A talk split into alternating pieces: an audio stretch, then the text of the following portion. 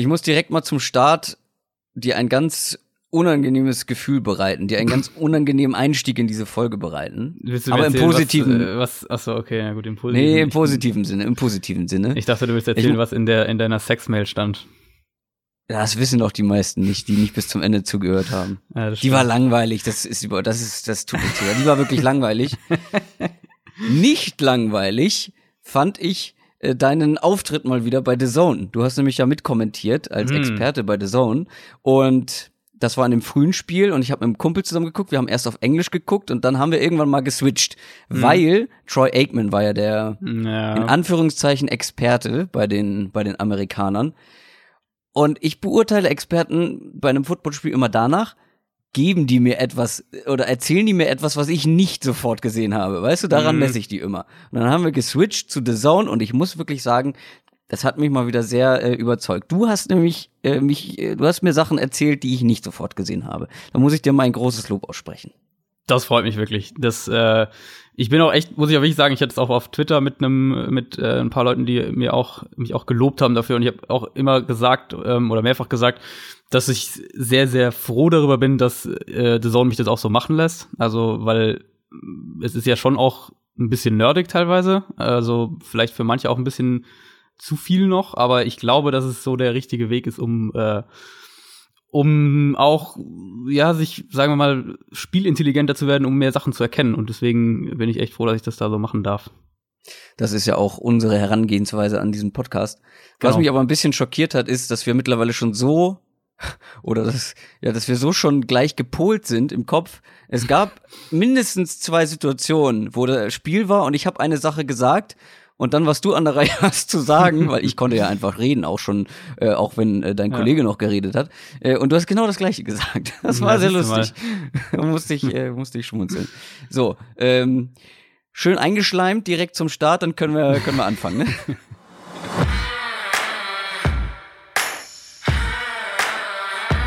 Down, Set, Talk. Der Football-Podcast mit Adrian Franke und Christoph Kröger.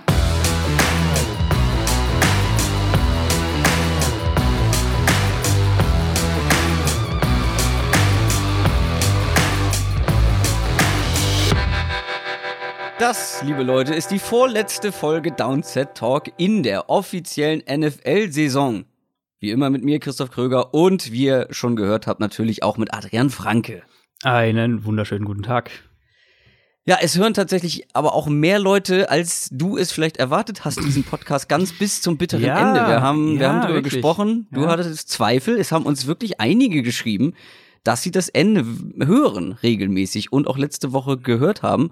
Ja, ich war ganz und dem erschrocken. äh, was erschrocken. ja, du musst positiv. äh, Die wollen bis zum Ende, bis zum Ende, bis zur Musik. Ähm, aber die, die bis zum Ende gehört haben, die wissen, dass wir kein großes Interesse am Pro Bowl haben, äh, Ja, der dieses wenig. Wochenende stattfindet. Ja, wenig, auf jeden Fall.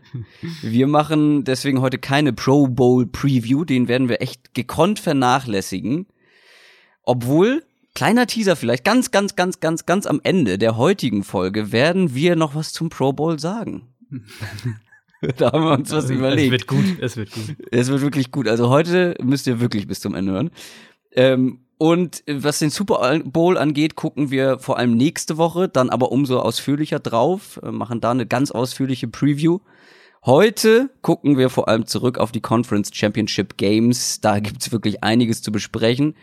Und wir haben euch Fragen stellen lassen über unsere Social Media Kanäle. Wer denen noch nicht folgt, sollte das schleunigst tun und schleunigst ändern. Wer noch kein Mitglied in unserem Special Team ist, auch denjenigen empfehle ich, das zu ändern. Äh, da da gibt's äh, natürlich die, al die alten Bonusfolgen. Also wir werden immer wieder gefragt, wenn man jetzt ins Special Team eintritt, kann man die alten Bonusfolgen auch noch alle hören. Du hast zum Beispiel ja ähm, über verschiedene Offensive Schemes gesprochen, ähm, hast da ein paar ähm, interessante Folgen gemacht, die auch nicht irgendwie zeitlich gebunden sind. Die kann Ja, man sich ja. jederzeit anhören. Natürlich könnt ihr alle alten Folgen hören oder auch ganz neu. Ich habe ein kleines Recap zur Fantasy Football Saison 2018 gemacht, so eine kleine Zusammenfassung. Und dann geht's ja auch noch in den Endspurt, was den Podcastpreis 2019 angeht. Wie kann man uns äh, voten, Adrian? Erzähl Der einfachste Weg auf die Website, auf unsere Homepage gehen, downsettalk.de. Da ist oben rechts dieses kleine Kästchen und da kann man draufklicken. Dann kommt man direkt auf die Seite. Ihr müsst euch auch nicht irgendwie anmelden oder eure E-Mail-Adresse hinterlassen oder irgendwas. Ihr könnt einfach einen Haken machen, dann runterscrollen, abstimmen, fertig. Und das jeden Tag noch bis zum 15. Februar. Das war der offizielle Part.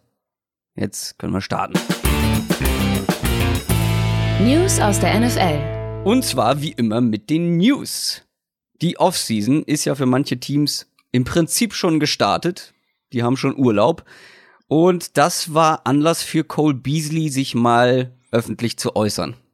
ja, ich habe äh, das gestern noch abends noch gesehen und getweetet, guter Start in die Offseason bei den Cowboys. Also Offseason ist ja auch häufiger mal so ein Drama-Ding und da werden wir sicher noch mehr von erleben. Gerade bei einem Antonio Brown beispielsweise wird es da sicher auch noch einiges geben. Ähm, Cole Beasley, der Receiver von den Cowboys, hat einen auslaufenden Vertrag und hat gestern auf Twitter gepostet. Ich habe das mal versucht, so sinngemäß, sinnnah wie möglich zu übersetzen. Ähm, also zitiere ich es einfach mal, um ehrlich zu sein, das Front Office macht klar, welcher Spieler in ihren Augen den Ball bekommen sollte. In der Hinsicht hatte ich keine hohe Priorität, vielleicht ändert sich das, aber ich bin mir nicht sicher. Mehr Bälle fliegen in den Two-Minute-Drills in meine Richtung, wenn nichts richtig geplant ist. Also mit anderen Worten, Cole Beasley wirft mehr oder weniger ähm, Jerry Jones und den, den Teamchefs vor, dass sie Vorlieben haben, welche Spieler den Ball bekommen sollten. Wahrscheinlich spielt dann da zum Beispiel auf einen Mari Cooper an. Ähm, und dass er selbst nicht, weil er nicht frei wäre oder nicht seine Arbeit gut machen würde, sondern weil er ähm, einfach nicht so einen hohen Status intern genießt, den Ball nicht oft genug bekommt. Hm. Ja, was ist das jetzt für ein Zeichen?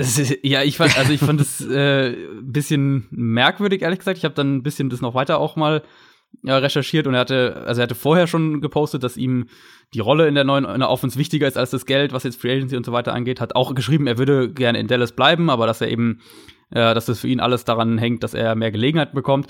Da habe ich mal nachgeschaut und ich weil es mich ein bisschen gewundert hat, weil ich jetzt, wenn ich Cowboys Spiele geschaut habe und Beasley war fit und auf dem Platz, hatte ich eigentlich schon den Eindruck, dass er relativ gut mhm. involviert ist in die Offense. Ähm, und er hatte insgesamt 85 Targets dieses Jahr. Das ist Platz 39 in der NFL. Und wenn ich jetzt so sage, gut, ähm, wir haben 32 Teams, das sind jedes Team, die meisten spielen mit drei Receivern auf dem Feld, also Platz 39 in Targets ist jetzt schon mal nicht so schlecht. Dann habe ich nochmal weitergeschaut, weil Cole Beasley ist ja nun mal vor allem ein Slot-Receiver. 70 Receptions im Slot, äh, 70 Targets im Slot, also die neunt meisten. Ähm, vielleicht kann man sagen, er könnte eine, eine größere Rolle bekommen, was die ähm, Outside-Targets angeht oder die, die Outside, wie oft der Outside überhaupt aufgestellt wird. Ja, aber er ist auch kein Outside Receiver. Genau, er ist kein Outside Receiver und ich, ich kann dem dieser Idee, dass er ähm, nicht genug Targets bekommt oder dass seine Rolle irgendwie klein gehalten wird, ehrlicherweise kann ich das so jetzt gerade was die letzte Saison angeht, eigentlich nicht ja. wirklich unterschreiben. Ähm, fand ich im Prinzip mich hat's, nicht. Also ja, mich hat's auch extrem gewundert. Ich habe es auch erst gar nicht verstanden. Ähm, ich habe den Tweet gelesen und dachte so, hey, was, was meint er denn damit? Weil genau das gleiche Gefühl hatte ich auch und noch so ein Ding. Also das, da ist schon ein bisschen Höhenflug im Spiel. Sich über mangelnde Targets zu beschweren, ist schon mal im Football etwas nicht so gern gesehenes und dann auch noch zu Unrecht.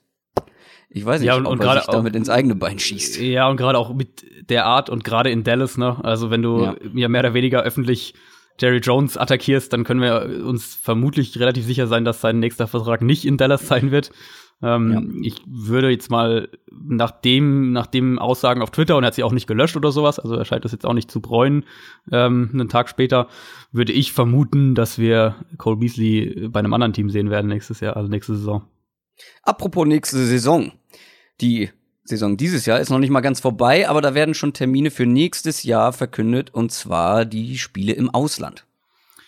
Ganz genau, die London Games. Also wir wussten ja schon einige der Teams, die äh, in der International Series, wobei da ja auch Mexiko dazu gehört, die da spielen werden. Jetzt haben wir auch die Paarung, äh, die werdet das wahrscheinlich die meisten von euch mitgekriegt haben. Tampa Bay gegen Carolina, die Raiders gegen die Bears, die Rams gegen die Bengals und die Jaguars gegen die Texans sind die vier London-Spiele.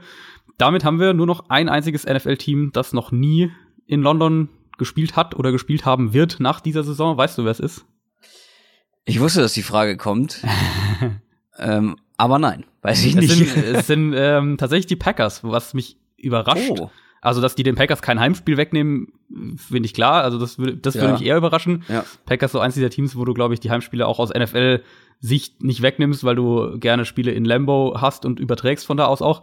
Aber dass die noch nie als Auswärtsteam da waren und ja eigentlich ein Team sind, das in Europa auch eine große Ja, Fanbase genau. hat, ähm, ist war eigentlich ungewöhnlich. Also Carolina und Houston waren noch die zwei anderen, die bisher noch nie da waren. Die werden jetzt die, dieses Jahr, nächste Saison äh, mit dabei sein. Und dann haben wir eben das Mexiko-Spiel, die Chargers gegen die Chiefs. Also dieses Mal hoffentlich auch tatsächlich in Mexiko. Das war ja letzte Saison, hat das ja nicht so ganz geklappt. Dann gibt es bei den Baltimore Ravens noch eine Geschichte, die hatten wir schon vor Wochen, die wurde schon Mhm. eigentlich vor Wochen verkündet, ist jetzt aber erst offiziell. Ja, dass John Harbaugh, der Head Coach bei den Ravens, verlängert, ist jetzt von diversen Seiten bestätigt und das war irgendwie genau, es war so merkwürdig offen. Also im Dezember hatten die Ravens ja irgendwie erklärt, dass er seinen Vertrag erfüllen wird und, und dann kamen Gerüchte auf, dass sie verlängern, aber irgendwie wurde es nicht konkret und dann auf einmal gab es auch Gerüchte, dass andere Teams für ihn traden könnten, also für den Head Coach traden. Die Broncos unter anderem schienen da ein Kandidat zu sein. Die haben ja inzwischen Vic Fangio, also sind da in der Hinsicht vom Markt. Miami wurde auch noch gehandelt. Die scheinen mit Brian Flores von den Patriots sich mehr oder weniger einig zu sein. Ähm, jetzt eben die Nachricht, dass Harbour und die Ravens sich tatsächlich auch geeinigt haben. Und ich denke, das ist auch der richtige Schritt. Ich hatte das ja auch schon, als diese Gerüchte aufkamen, gesagt. Für mich ist John Harbour ein sehr guter Head Coach und ich hätte den, die, also für mich wäre das nicht gerechtfertigt gewesen, sich von John Harbour zu trennen. Und ich glaube, auch wenn sie das gemacht hätten, dann wäre er der Top-Kandidat auf dem Markt gewesen für die allermeisten Teams. Und ich glaube, es ist auch die richtige Entwicklung jetzt für die, äh, der richtige Schritt für die Entwicklung von Lamar Jackson, dass du die, äh, die, die Umstände quasi, die, die Coaching-Umstände konstant hältst. Und sie haben ja jetzt auch gerade Greg Roman zum Offensive Coordinator befördert, nachdem sie sich ja von ihrem Offensive Coordinator schon getrennt hatten. Ähm, Greg Roman, wer den nicht kennt oder jetzt den Namen mit dem nicht viel anfangen kann, unter anderem der Offensive Coordinator in San Francisco in den Kaepernick-Jahren, also weiß durchaus auch, wie man eine Offense für einen mobilen Quarterback zusammenstellt. Wer noch mehr Infos zu den ganzen Coach, Head Coach News haben will, hört einfach noch mal in die letzten beiden Folgen rein. Wer das noch nicht gemacht hat, da haben wir das Ganze ausführlich besprochen. Aber wo wir schon gerade bei Vertragsverlängerungen sind, es gab kurz vor der Aufnahme Ja. eine, vor allem für dich auch persönlich äh, bestimmt sehr interessante News. Ja, Larry Fitzgerald von den Arizona Cardinals macht weiter. Das war, war mein Eindruck war, dass es dieses Jahr äh, sich ein bisschen mehr abgezeichnet hat als letztes Jahr. Also letztes Jahr hatte ich wirklich so den Eindruck, das ist so eine 50-50 Geschichte, als dann auch so viele andere eben zurückgetreten sind und, und Bruce Arians weg und Carson Palmer weg. Ähm, dieses Jahr hatte man schon so ein bisschen den Eindruck, dass er früher nach Saisonende dazu tendiert, weiterzumachen. Und jetzt ist es offiziell. Er hat wieder einen Einjahresvertrag unterschrieben für 2019, wird also definitiv nächstes Jahr auch spielen. Und ich glaube, dass es für einen jungen Quarterback wie Josh Rosen und auch für einen jungen Head Coach ähm, wie Cliff Kingsbury ist es sehr gut, diese einen, diesen einen Fixpunkt in der Offense ähm, irgendwie so sicher zu haben. Ja, das muss das Hole in One gewesen sein, was er beim Golfen gegen Barack Obama gemacht hat. Wahrscheinlich. Er war so euphorisiert. Komm, ich Ja, spiele direkt, noch, ja. ich spiele noch fünf Jahre Football. das war's an Neuigkeiten. Wir gucken, was in der kommenden Woche so passiert und werden berichten. Aber jetzt sprechen wir erstmal über die Spiele vom vergangenen Wochenende. NFL Review. Eieiei. Da gibt es einiges zu besprechen. Das waren aber auch, waren aber auch krasse Spiele. Also wir haben ja vorletzte Woche schon gesprochen, dass die Spiele so viel versprechen. Da haben sie das nicht gehalten. Dann haben wir letzte Woche nochmal wieder gesagt, die Spiele jetzt aber, die müssten eigentlich, die müssten eigentlich eng werden und spannend werden. Und das wurden sie auch. Beide Spiele sind in die Overtime gegangen und wir fangen mit dem frühen Spiel an. Das, was du ja auch kommentiert hast, die Los Angeles Rams die die New Orleans Saints geschlagen haben mit 26 zu 23. Ich weiß, wir sind etwas spät dran. Also am Donnerstag. Die meisten Podcasts, Football-Podcasts dieser Welt haben ihre Recaps schon veröffentlicht, haben schon drüber gesprochen. Aber wir hatten jetzt ja ein paar Tage Zeit, darüber nachzudenken, uns nochmal Sachen anzugucken, die Emotionen etwas abklingen zu lassen und äh, vor allem sachlich darüber sprechen können. Und trotzdem, bevor wir jetzt darüber sprechen, was da sportlich beziehungsweise taktisch passiert ist auf dem Feld, müssen wir, glaube ich, äh, schon einsteigen mit der Schiedsrichterentscheidung. Hm. gegen äh, Ende der regulären Spielzeit. Ich habe direkt nach Spielende getwittert, dass ich zum einen für die Saints war, was ja bekannt war, ich es den Rams aber sehr gönne, das Ganze aber doch einen etwas bitteren Beigeschmack hat. Und jetzt auch ein paar Tage später würde ich dabei bleiben mit diesem bitteren Beigeschmack. So, also ich habe Dinge gelesen wie Betrug und und und und sonst was und Schiebung und hast nicht gesehen. Also das war eine Fehlentscheidung. Wir sind sich, glaube ich, alle einig, auch die, die für die Rams sind. Und es ist eine Fehlentscheidung, die allerhöchst wahrscheinlich das Spiel entschieden hat. Ähm, oder sagen wir mal zu einem besseren Ende der Saints geführt hätte. Was, was ich auch immer wieder lese, ist so Sachen wie ja, aber äh, vorher gab es bei den Rams Fehlentscheidungen und so weiter. Ich bin der Meinung, so eine Entscheidung kurz vor Ende, da ist es scheißegal, was vorher passiert ist. Das hat nichts mit dieser Situation zu tun. Ähm, du kannst ja immer sagen, ja, aber hätte er da das bekommen, dann wäre das passiert. Ähm, das ist alles vorher passiert. Diese Entscheidung war spielentscheidend. Aber ich glaube, sowas passiert halt leider im Sport äh, und auch im Football immer wieder, immer wieder. Ähm, und das Ergebnis ist, dass die Rams im Super Bowl stehen. Und das ist äh, der Fakt und das muss akzeptiert werden. Worüber wir aber reden können, ist natürlich, wie man solche Fälle und solche Schiedsrichterleistungen, die ja wirklich in der ganzen Saison nicht so berauschend waren. Also gab es viele Fälle, ähm, die mir da in Erinnerung kommen, wie man halt sowas in Zukunft verhindern oder zumindest reduzieren kann, wie man ähm, das alles etwas verbessern kann. Ganz genau. Und da ist natürlich die alles übergreifende Diskussion, die jetzt so ein bisschen ähm, die letzten Tage auch durch die Medien, durch Social Media, durch alles eigentlich ging, ähm, die Frage danach, sollte man nicht alles reviewable machen? Also sollte es nicht, das war ja eine Szene, die nicht reviewed werden kann, Pass Interference, ähm, ja. ist dann, wenn der, wenn der Schiedsrichter in der Szene entscheidet, ist, äh, ist keine Pass Interference, dann kann nicht jemand eine Challenge Flag werfen oder irgendwas. Also das ähm, eine Szene, die nicht reviewed werden kann die Frage, ob alles, ob man alles reviewable machen sollte. Und ich verstehe das Argument von den Leuten, die sagen, ähm, dass das Spiel dann noch viel länger dauert, dass es noch viel mehr zerpflückt wird, wenn eben alles für den Review-Prozess offen ist. Sprich, Coaches ja. können auch alles challengen, sprich, der Ref muss permanent vielleicht irgendwas überprüfen. Du hast viel mehr, du hast viel mehr noch so kleine Unterbrechungen und plötzlich dauert das Spiel viereinhalb Stunden oder irgendwie sowas. Ähm, für mich, und du kannst ja gleich mal auch sagen, wie du siehst, aber ich könnte mir vorstellen, dass du es ähnlich siehst wie ich, ähm, für mich ist der Weg, den Review-Prozess zu verbessern und zu vereinheitlichen und solche Dinge eben dadurch verhindern zu können. Zum Beispiel ähm, in New York, wo die, wo die Ref-Zentrale ja ist, wo die äh, sowieso alles anschauen, alle Spiele anschauen, alles überprüfen, weil sie ja theoretisch auch immer ähm, auf Abruf quasi bereitstehen müssen. Also da ist ja dieser riesen Ref-Raum äh, dann, wo die alle auf Video alles die ganze Zeit schauen und, und mehrere Refs da auch sind und der Ref-Chef und alles Mögliche. Warum soll da nicht einfach für jedes Spiel einfach gezielt ein Videoref in New York zugeteilt sein? Der so permanent in Köln bei der Bundesliga, so genau so, ähm, der permanent per Funk mit dem Hauptref auf dem Platz in Kontakt treten kann und dann sagen kann, hier ist ein Fehler passiert. Also wenn wir jetzt diese ja. Szene zum Beispiel haben, da ist es ja wirklich ganz, ganz krass. Ähm, eine Szene, die jeder, der es am, am Fernsehen noch mal gesehen hat, in der, in der, also live ja schon dachte man, oh, okay, der hat den jetzt irgendwie umgerannt, aber vielleicht hat er ja irgendwie den Ball gespielt, keine Ahnung. Aber sobald die erste Wiederholung gelaufen war, war das ja eigentlich, okay, das war eine klare, das war eine klare Pass Interference und, und Helmet-to-Helmet-Hit war es auch noch. Also das hätte eigentlich wirklich, das muss man sehen und das hat ja auch jeder, der da in, in New York in dieser Ref-Zentrale saß und das Spiel gesehen hat, hat ja gesehen, okay, das war ein Foul und das, das ist eine Fehlentscheidung. Und das haben ja auch.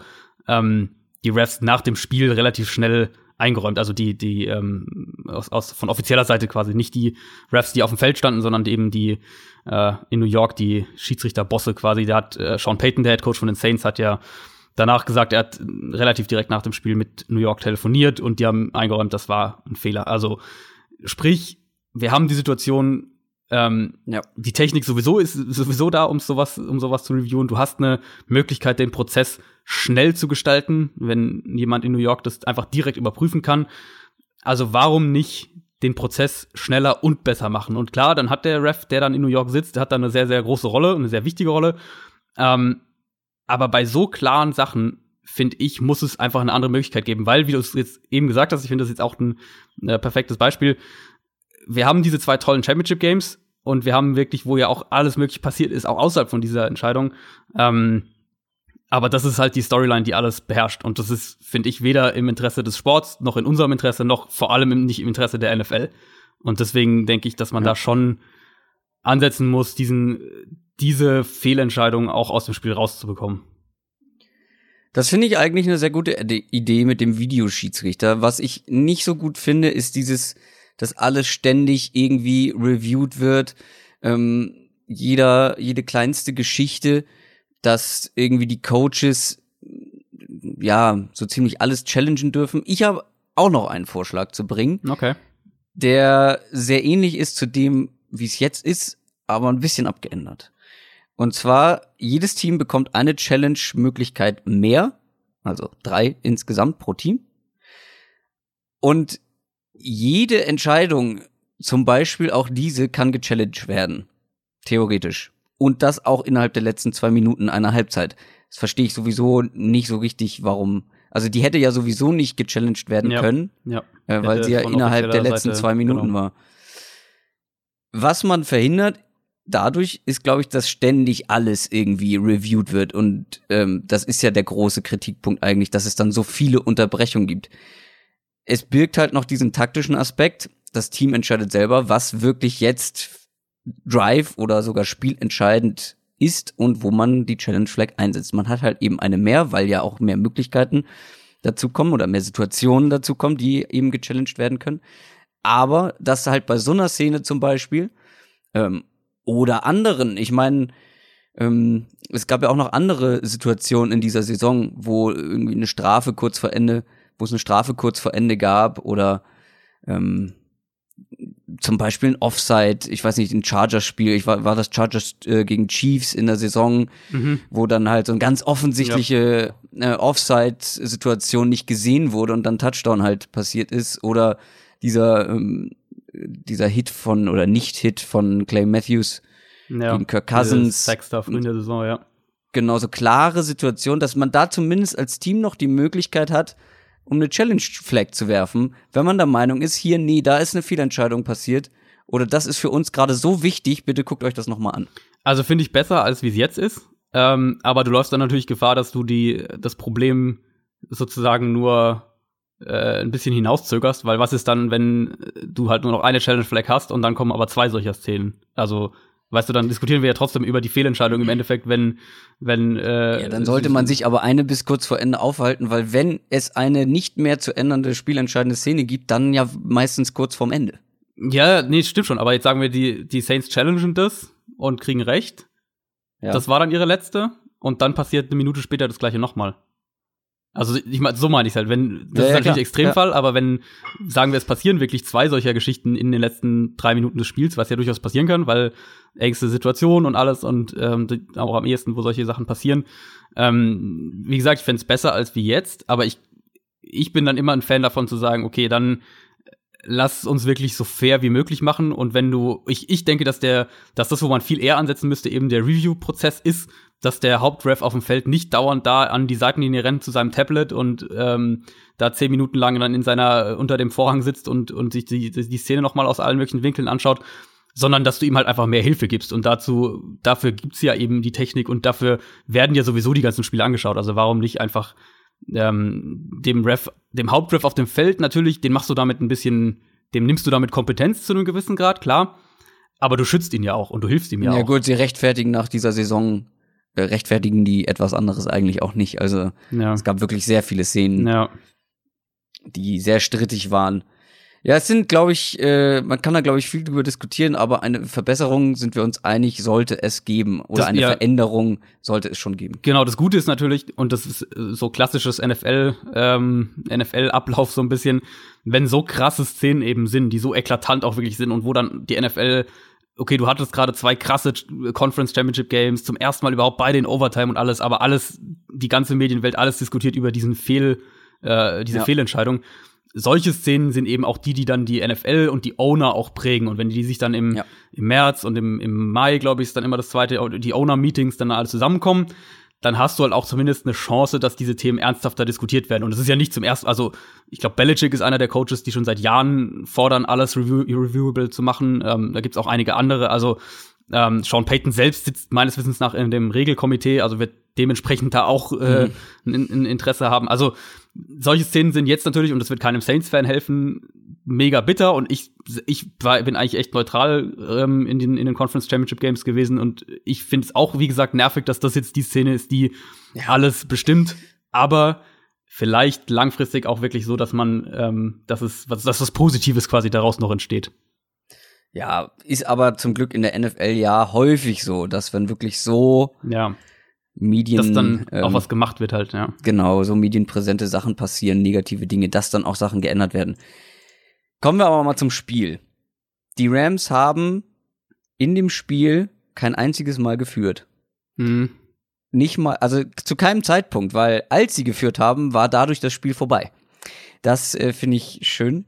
Äh, ich finde, ähm, lass uns zuerst über die Defenses sprechen, weil die haben beide, finde ich, ein sehr gutes Spiel gemacht insgesamt.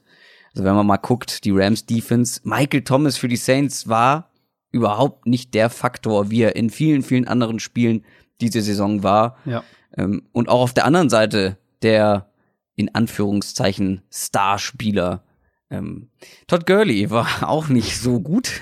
Vier Rushing Attempts, ein Catch also äh, fünf Touches insgesamt, das Ganze für, glaube ich, 13 äh, Scrimmage Yards. Und eine Interception verschuldet. Und eine Interception verschuldet. Äh, jetzt wird diskutiert, du hast auch schon auf Twitter mit vielen Leuten diskutiert. Äh, nicht unbedingt genau darüber, aber viele fragen sich, was war los mit ihm? Oder was ist los mit ihm? Ist er angeschlagen? Ist seine Knieverletzung schuld? Ich habe mir jeden Snap der Rams, ähm, jeden offensiven Snap der Rams nochmal genauer angeguckt und vor allem Gurley angeguckt. Mhm äh, ob, ob man irgendwie was sieht, ob er irgendwie langsamer ist oder weniger explosiv. Ich habe kein einziges Anzeichen dafür gefunden. Wenn ja. ihr welche habt, zeigt sie mir gerne. Wenn du welche hast. Nee. Ähm, ich habe nichts gesehen, was ihn irgendwie eingeschränkt hat körperlich. Er war explosiv. Er war gegen Dallas ja auch schon ex äh, explosiv. Das war ja noch näher dran an dieser Knieverletzung. Und vor allem frage ich mich, seit wann hindert dich eine Knieverletzung am Fangen von Bällen, die du fangen musst? Wo du Separation vom Verteidiger hast und alleine kriegst du mit einer Knieverletzung ähm, so Separation, wie er sie teilweise ja hatte, aber er hat einfach nur die Bälle nicht gefangen. Ich glaube, da spielt das Knie die geringste Rolle. Und die ja. Bälle, die muss jeder Offenspieler fangen, die er da hatte. Das waren wirklich keine schweren Catches. Das war wirklich nicht zu erklären. Er hat einfach schlecht gespielt. Dazu kommt, ähm, dass es ja bei einem Running Back nicht immer um mit dem Ball laufen und Bälle fangen geht, sondern auch um Pass Protection. Und die hat er zwei, dreimal ziemlich früh im Spiel nicht wirklich hinbekommen, hat mhm. den einen Sack oder ich weiß gar nicht, ob es dann am Ende ein Sack war, ein aber Hit, ein Hit, glaube ich, war es. Genau, ein Hit ähm, verschuldet und nicht, weil das vom Verteidiger so gut gespielt ist, war einfach schlecht von Gurley. Das war, ähm, der hat den Blitzpickup nicht gesehen ähm, oder nicht rechtzeitig gesehen und hatte dann eine schlechte Position. Und äh, ja, dann hast du halt CJ Anderson noch einen zweiten Running Back, den lässt du dann öfter spielen. Also für mich spricht nichts dafür, dass das jetzt irgendwie dass da irgendwas Seltsames ist und war, ja, Gurley hat einfach schlecht gespielt, so wie er nach dem Spiel auch gesagt hat. Er hat es einfach nicht verdient, in diesem Spiel mehr zu spielen. Und man muss auch dazu sagen, dass im Running Game war es jetzt auch, es war einfach schlicht und ergreifend kein Spiel für Running Backs für die Rams, weil auch CJ Anderson hat ja nicht groß was rausgeholt. Und wenn man sich das nochmal genauer anguckt, die Gaps, die sie hatten, haben sie beide eigentlich auch konsequent genutzt. Die, mhm. Man muss da aber die Saints loben, die das unglaublich gut verteidigt haben. Ja, und später hat man dann halt aus Rams Sicht mehr gepasst, ähm, ist kaum noch gelaufen, ähm, weil man ja äh, hinten lag und Goff hat auch den Ball gut verteilt. Äh, Goff, äh, Goff sage ich schon, Gurley hat halt einfach schlecht gespielt im Passing Game in zweierlei Hinsicht und im Running Game war nicht viel zu holen. Da war man generell nicht effizient, vor allem mit dem äh, berüchtigten Outside Zone Run-Game. Das hat gar nicht funktioniert, weil die Saints es gut verteidigt haben. Und deswegen würde ich aus dieser Gurley-Geschichte, gut, ich rede jetzt gefühlt schon acht Minuten darüber, aber ich würde ich würd keine allzu große Nummer jetzt aus der Performance von Gurley machen. Das war natürlich enttäuschend. Ähm, und äh, ja, ist auch nicht zu rechtfertigen, aber ich würde mich jetzt nicht großartig fragen, was ist los mit ihm. Der hat einfach einen ganz gebrauchten Tag gehabt. Ja, ganz genau. Und was ähm, für mich eben da auch wieder mal so ein bisschen die Schlussfolgerung draus war, und das war auch eines, einer der Inhalte ähm, von diesen Twitter-Diskussionen, die du gerade angesprochen hast, dass für mich eben Gurley auch nicht der, der Schlüssel oder der Mittelpunkt ähm, von dieser Offense ist. Also für mich ist Gurley ein guter Spieler in einer Offense, die aber viele andere ähm, Aspekte hat, die wichtiger sind dafür, dass die Offense im Gesamtkonstrukt funktioniert. Und das ist eben für mich vor allem das, das Scheme, das ist vor allem die Art, wie Sean McVay diese Offense zusammenstellt und aufs Feld bringt, ähm, was wir auch schon ganz oft angesprochen haben, diese vielen engen Formationen, sehr viele Spielzüge, die sich sehr ähnlich sehen und schwer lesbar sind für die Defense und die Offensive Line. Das sind für mich die zwei Sachen, die ganz, ganz oben stehen. Dann ähm, kommen wir gleich noch zu, zu den Offenses. Für mich hatte Jared Goff auch dann im Laufe des Spiels echt ein gutes Spiel, hat sich gesteigert nach einem, nach einem schlechten ja. Start. Also du kannst einen Brandon Cooks nennen, der ganz wichtig ist dafür, dass sie ein, ein vertikales Element im Passspiel haben.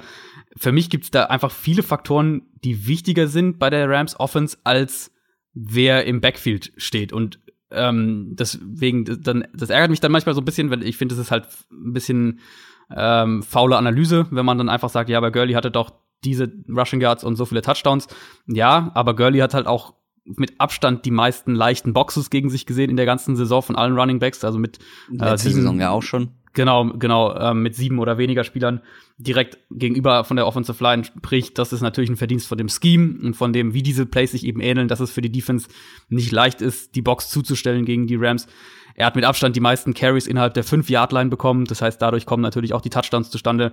Da, so war es ja jetzt auch in dem Spiel, war ja so das beste Beispiel. Er hat diesen einen Touchdown-Run, okay, aber eigentlich ähm, war es eben davor Big Plays im Passspiel, die diesen Touchdown ermöglicht haben. Und ich ähm, finde, wenn wir jetzt schauen, wie CJ Anderson spielt, seit der generell äh, bei den Rams ist und ja auch ja, jetzt in dem Spiel ähm, auch gegen die Cowboys teilweise, also eigentlich in den ganzen letzten Wochen, selbst als jetzt Gurley wieder da ist, dann finde ich, kann man halt schon sagen, dass zu einem gewissen Grad der Running Back in dieser Offense auch austauschbar ist. Und, und CJ Anderson ist jetzt kein schlechter Running Back, das soll das nicht heißen, aber er ist halt, CJ Anderson ist für mich so der, so ein super Beispiel für einen durchschnittlichen NFL Running Back, ähm, der jetzt nichts herausragend gut macht. Er ist im Moment sehr, sehr gut, was Yards nach Kontakt angeht. Und äh, für mich ist das auch ein Grund dafür, dass er einen Wert hat in der Offense und warum er vielleicht auch gerade was das Inside Run Game eben angeht ähm, besser im Moment ist als Gurley. Gurley besser als als Receiver sicher ja, aber Gurley ist eben auch Im kein Normalfall. Spieler. Genau, Im im, im Normalfall. In dem Spiel war es auf keinen Fall so. Ähm, aber Gurley ist eben auch kein Spieler, der als Receiver jetzt so Alvin Kamara, Terry Cohen mäßig einen Unterschied macht, sondern Gurley ist ein Spieler, der vor allem im Ja. Screen Game angesetzt wird, der seine Pässe im Schnitt extrem nah an der Line of Scrimmage bekommt. Also keiner, der eben jetzt wahnsinnig viel sich outside aufstellt, wie eben Kamara oder auch ein David Johnson beispielsweise und die viel tiefer angespielt werden im Durchschnitt. Gurley ist ein guter Running Back, aber er ist eben nicht der Grund dafür, dass die Offense funktioniert. Und ich finde, das, das ist für mich, wenn wir aus dieser ganzen Gurley-Anderson-Geschichte, und die wird sicher jetzt in den nächsten äh, zehn Tagen bis zum Super Bowl noch oft, werdet ihr oft dazu was lesen oder was hören oder was sehen, ähm, ist das für mich der Takeaway, den ich am ehesten daraus mitnehmen würde. Ich hatte ja irgendwann mal im letzten Drittel der Saison geguckt, wie viel Prozent der Team Offense Yards vom Running Back ähm, generiert wurden. Und Todd Gurley hatte da die meisten Scrimmage Yards, hatte er glaube ich ja am Ende auch, ähm, hat aber nur 31 Prozent der Team Yards zu verantworten. Wenn du dir andere anguckst, wie ein Elliott oder Barkley oder McCaffrey, die alle noch davor sind, mit zum Beispiel Elliott mit 40 Prozent, also Mhm. noch eine ganze Stange mehr. Alleine das zeigt schon, ähm, dass Gurley halt für seine Offense nicht der, der Mittelpunkt unbedingt ist. Ja, um, um das ja. nochmal zu unterstreichen. Und ich muss aber, ich, du hast vollkommen recht, mit Gurley ist kein Receiver und ähm, ich würde gar nicht mal Terry Cohn oder Alvin Kamara sagen, sondern alleine so jemand wie David Johnson oder Livian Bell finde ich deutlich, deutlich bessere Route Runner und Receiver also im Vergleich zu Todd Gurley. Todd Gurley ist halt jetzt im Vergleich zu äh, CJ Anderson finde ich doch noch mal ein ganzes Stückchen explosiver und Ja, ja, ist er, auf jeden Fall. ähm, als Runner vielleicht noch mal ein bisschen besser, aber er ist halt auch, das war er ja noch nie, ein Inside Runner und das ist Anderson schon und damit haben sie gegen die Saints mehr hinbekommen als mit diesen mit diesen Outside Zones. Ja, und das ja. spricht dann auch dafür, warum soll man den besseren Inside Runner dann nicht einsetzen, wenn das die Möglichkeit ist, wenn man das gesehen hat, dann, damit mehr ähm, oder damit effizienter zu sein. Eben, dann muss man halt Todd Gurley auf die Bank setzen, weil er war, war das nicht in seiner Rookie-Saison, wo sie ihn so als Inside Runner eingesetzt haben, das Ja, überhaupt nicht funktioniert teilweise, hat. Ähm, Ja. und das hat man, finde ich, da auch mal wieder gesehen. Aber lass uns über andere Spieler, vielleicht auch noch der Rams sprechen. Du hast Jared Goff ja schon so ansatzweise gelobt. Ich fand das auch vor allem gegen Ende, mhm. wo er da teilweise unter massivem Druck stand und dann wirklich noch entscheidende Plays gemacht hat. Ähm, fand ich echt, war ich echt positiv überrascht. Ähm, generell auch in dem Spiel unter Druck deutlich besser als häufig in dieser Saison. Ist noch die Bälle losgeworden und hat sie eben auch noch angebracht. Ich glaube, zwölfmal stand er unter Druck und elfmal hat er einen Pass angebracht. Ähm, das war schon eine, schon eine gute Leistung, die dann auch und vor allem auch, wie ich schon gesagt habe, den Ball gut verteilt, ähm, viele verschiedene Receiver gehabt. Ähm, das war dann doch mehr noch der Faktor ähm, für den Sieg der Rams am Ende, oder? Ja, ganz genau. Also fand ich, habe ich mir auch genauso aufgeschrieben. Für mich war es ähm, am Anfang fand ich es wirklich auch krass, wie wie häufig er doch so ein bisschen verloren gewirkt hat. Ähm, da war die Lautstärke natürlich auch ein riesiger Faktor noch. Das muss man wirklich das auch sagen. Das habe ich, also, habe ich selten so erlebt. Die ähm, haben stille Post gespielt. Wie gesagt, ja. ich habe ja noch mal die Offensive ja. Snap, äh, Snaps angeguckt der Rams und das war wirklich so. Goff hat das seiner Line gesagt und den Receivern, beispielsweise dem Tight End, der halt am nächsten dran stand und die haben das dann weitergetragen ja, nach außen. Also, das habe ich echt selten gesehen, dass ja, man so ja solche Probleme hatte mit der Kommunikation. ja, und teilweise ist er auch zu ihnen hingelaufen, dann nochmal, als sie schon ja, alleine genau. standen. Ähm, und ich habe auch das irgendwo aufgeschnappt, ich glaube, dass, äh, dass Sean Payton oder einer von den Saints-Spielern vor dem Spiel gesagt hat äh, zu den Fans, sie sollen vor allem auch Krach machen, wenn ja. die im Huddle stehen. Ja. Ähm, also die, die, die Rams im Huddle stehen, weil natürlich, und das ist dann, das ist dann so wieder der, ein bisschen der, der weitere Blickwinkel auf die Rams. Die Rams haben es eigentlich jetzt seit, seit Sean McVay da ist, haben sie sehr konstant versucht, schnell an die Line of Scrimmage zu kommen. Also sie sind eine der Offenses, die mit am meisten oder sogar am meisten dieses Jahr äh, No-Huddle-Offense gespielt hat, also dass sie ganz schnell an der Line of Scrimmage stehen. Hintergrund, der Coach darf ja mit dem Quarterback kommunizieren, bis noch 15 Sekunden auf der Play-Clock sind. Wenn 15 Sekunden sind, dann wird die Kommunikation ähm, abgeschaltet. Wenn die natürlich jetzt an der Line of Scrimmage, an die Line of Scrimmage kommen und es sind noch 25 Sekunden auf der Playclock, dann sieht Sean McVay, was für eine Defense ist da, was können wir machen und dann kann er Goff noch mal ein paar Tipps geben und sagt, hey, pass auf, der Free Safety hat die Tendenz, wenn sie so stehen und dann können wir das dagegen machen. So, um es mal ganz platt zu sagen.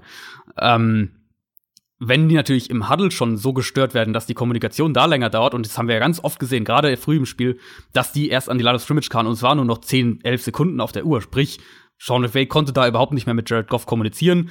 Goff musste, wenn er selbst noch was gesehen hat und es ändern wollte, musste er teilweise noch mal rauslaufen, um, äh, um Änderungen an die Spieler direkt weiterzugeben. Also sie mussten da wirklich Sekunden dann, bevor die Playclock auf Null war, haben sie ja mehrfach den Ball auch gesnappt, hatten ja, glaube ich, auch dann Delay of Game ähm, Strafen. Also das war ein riesiger Faktor.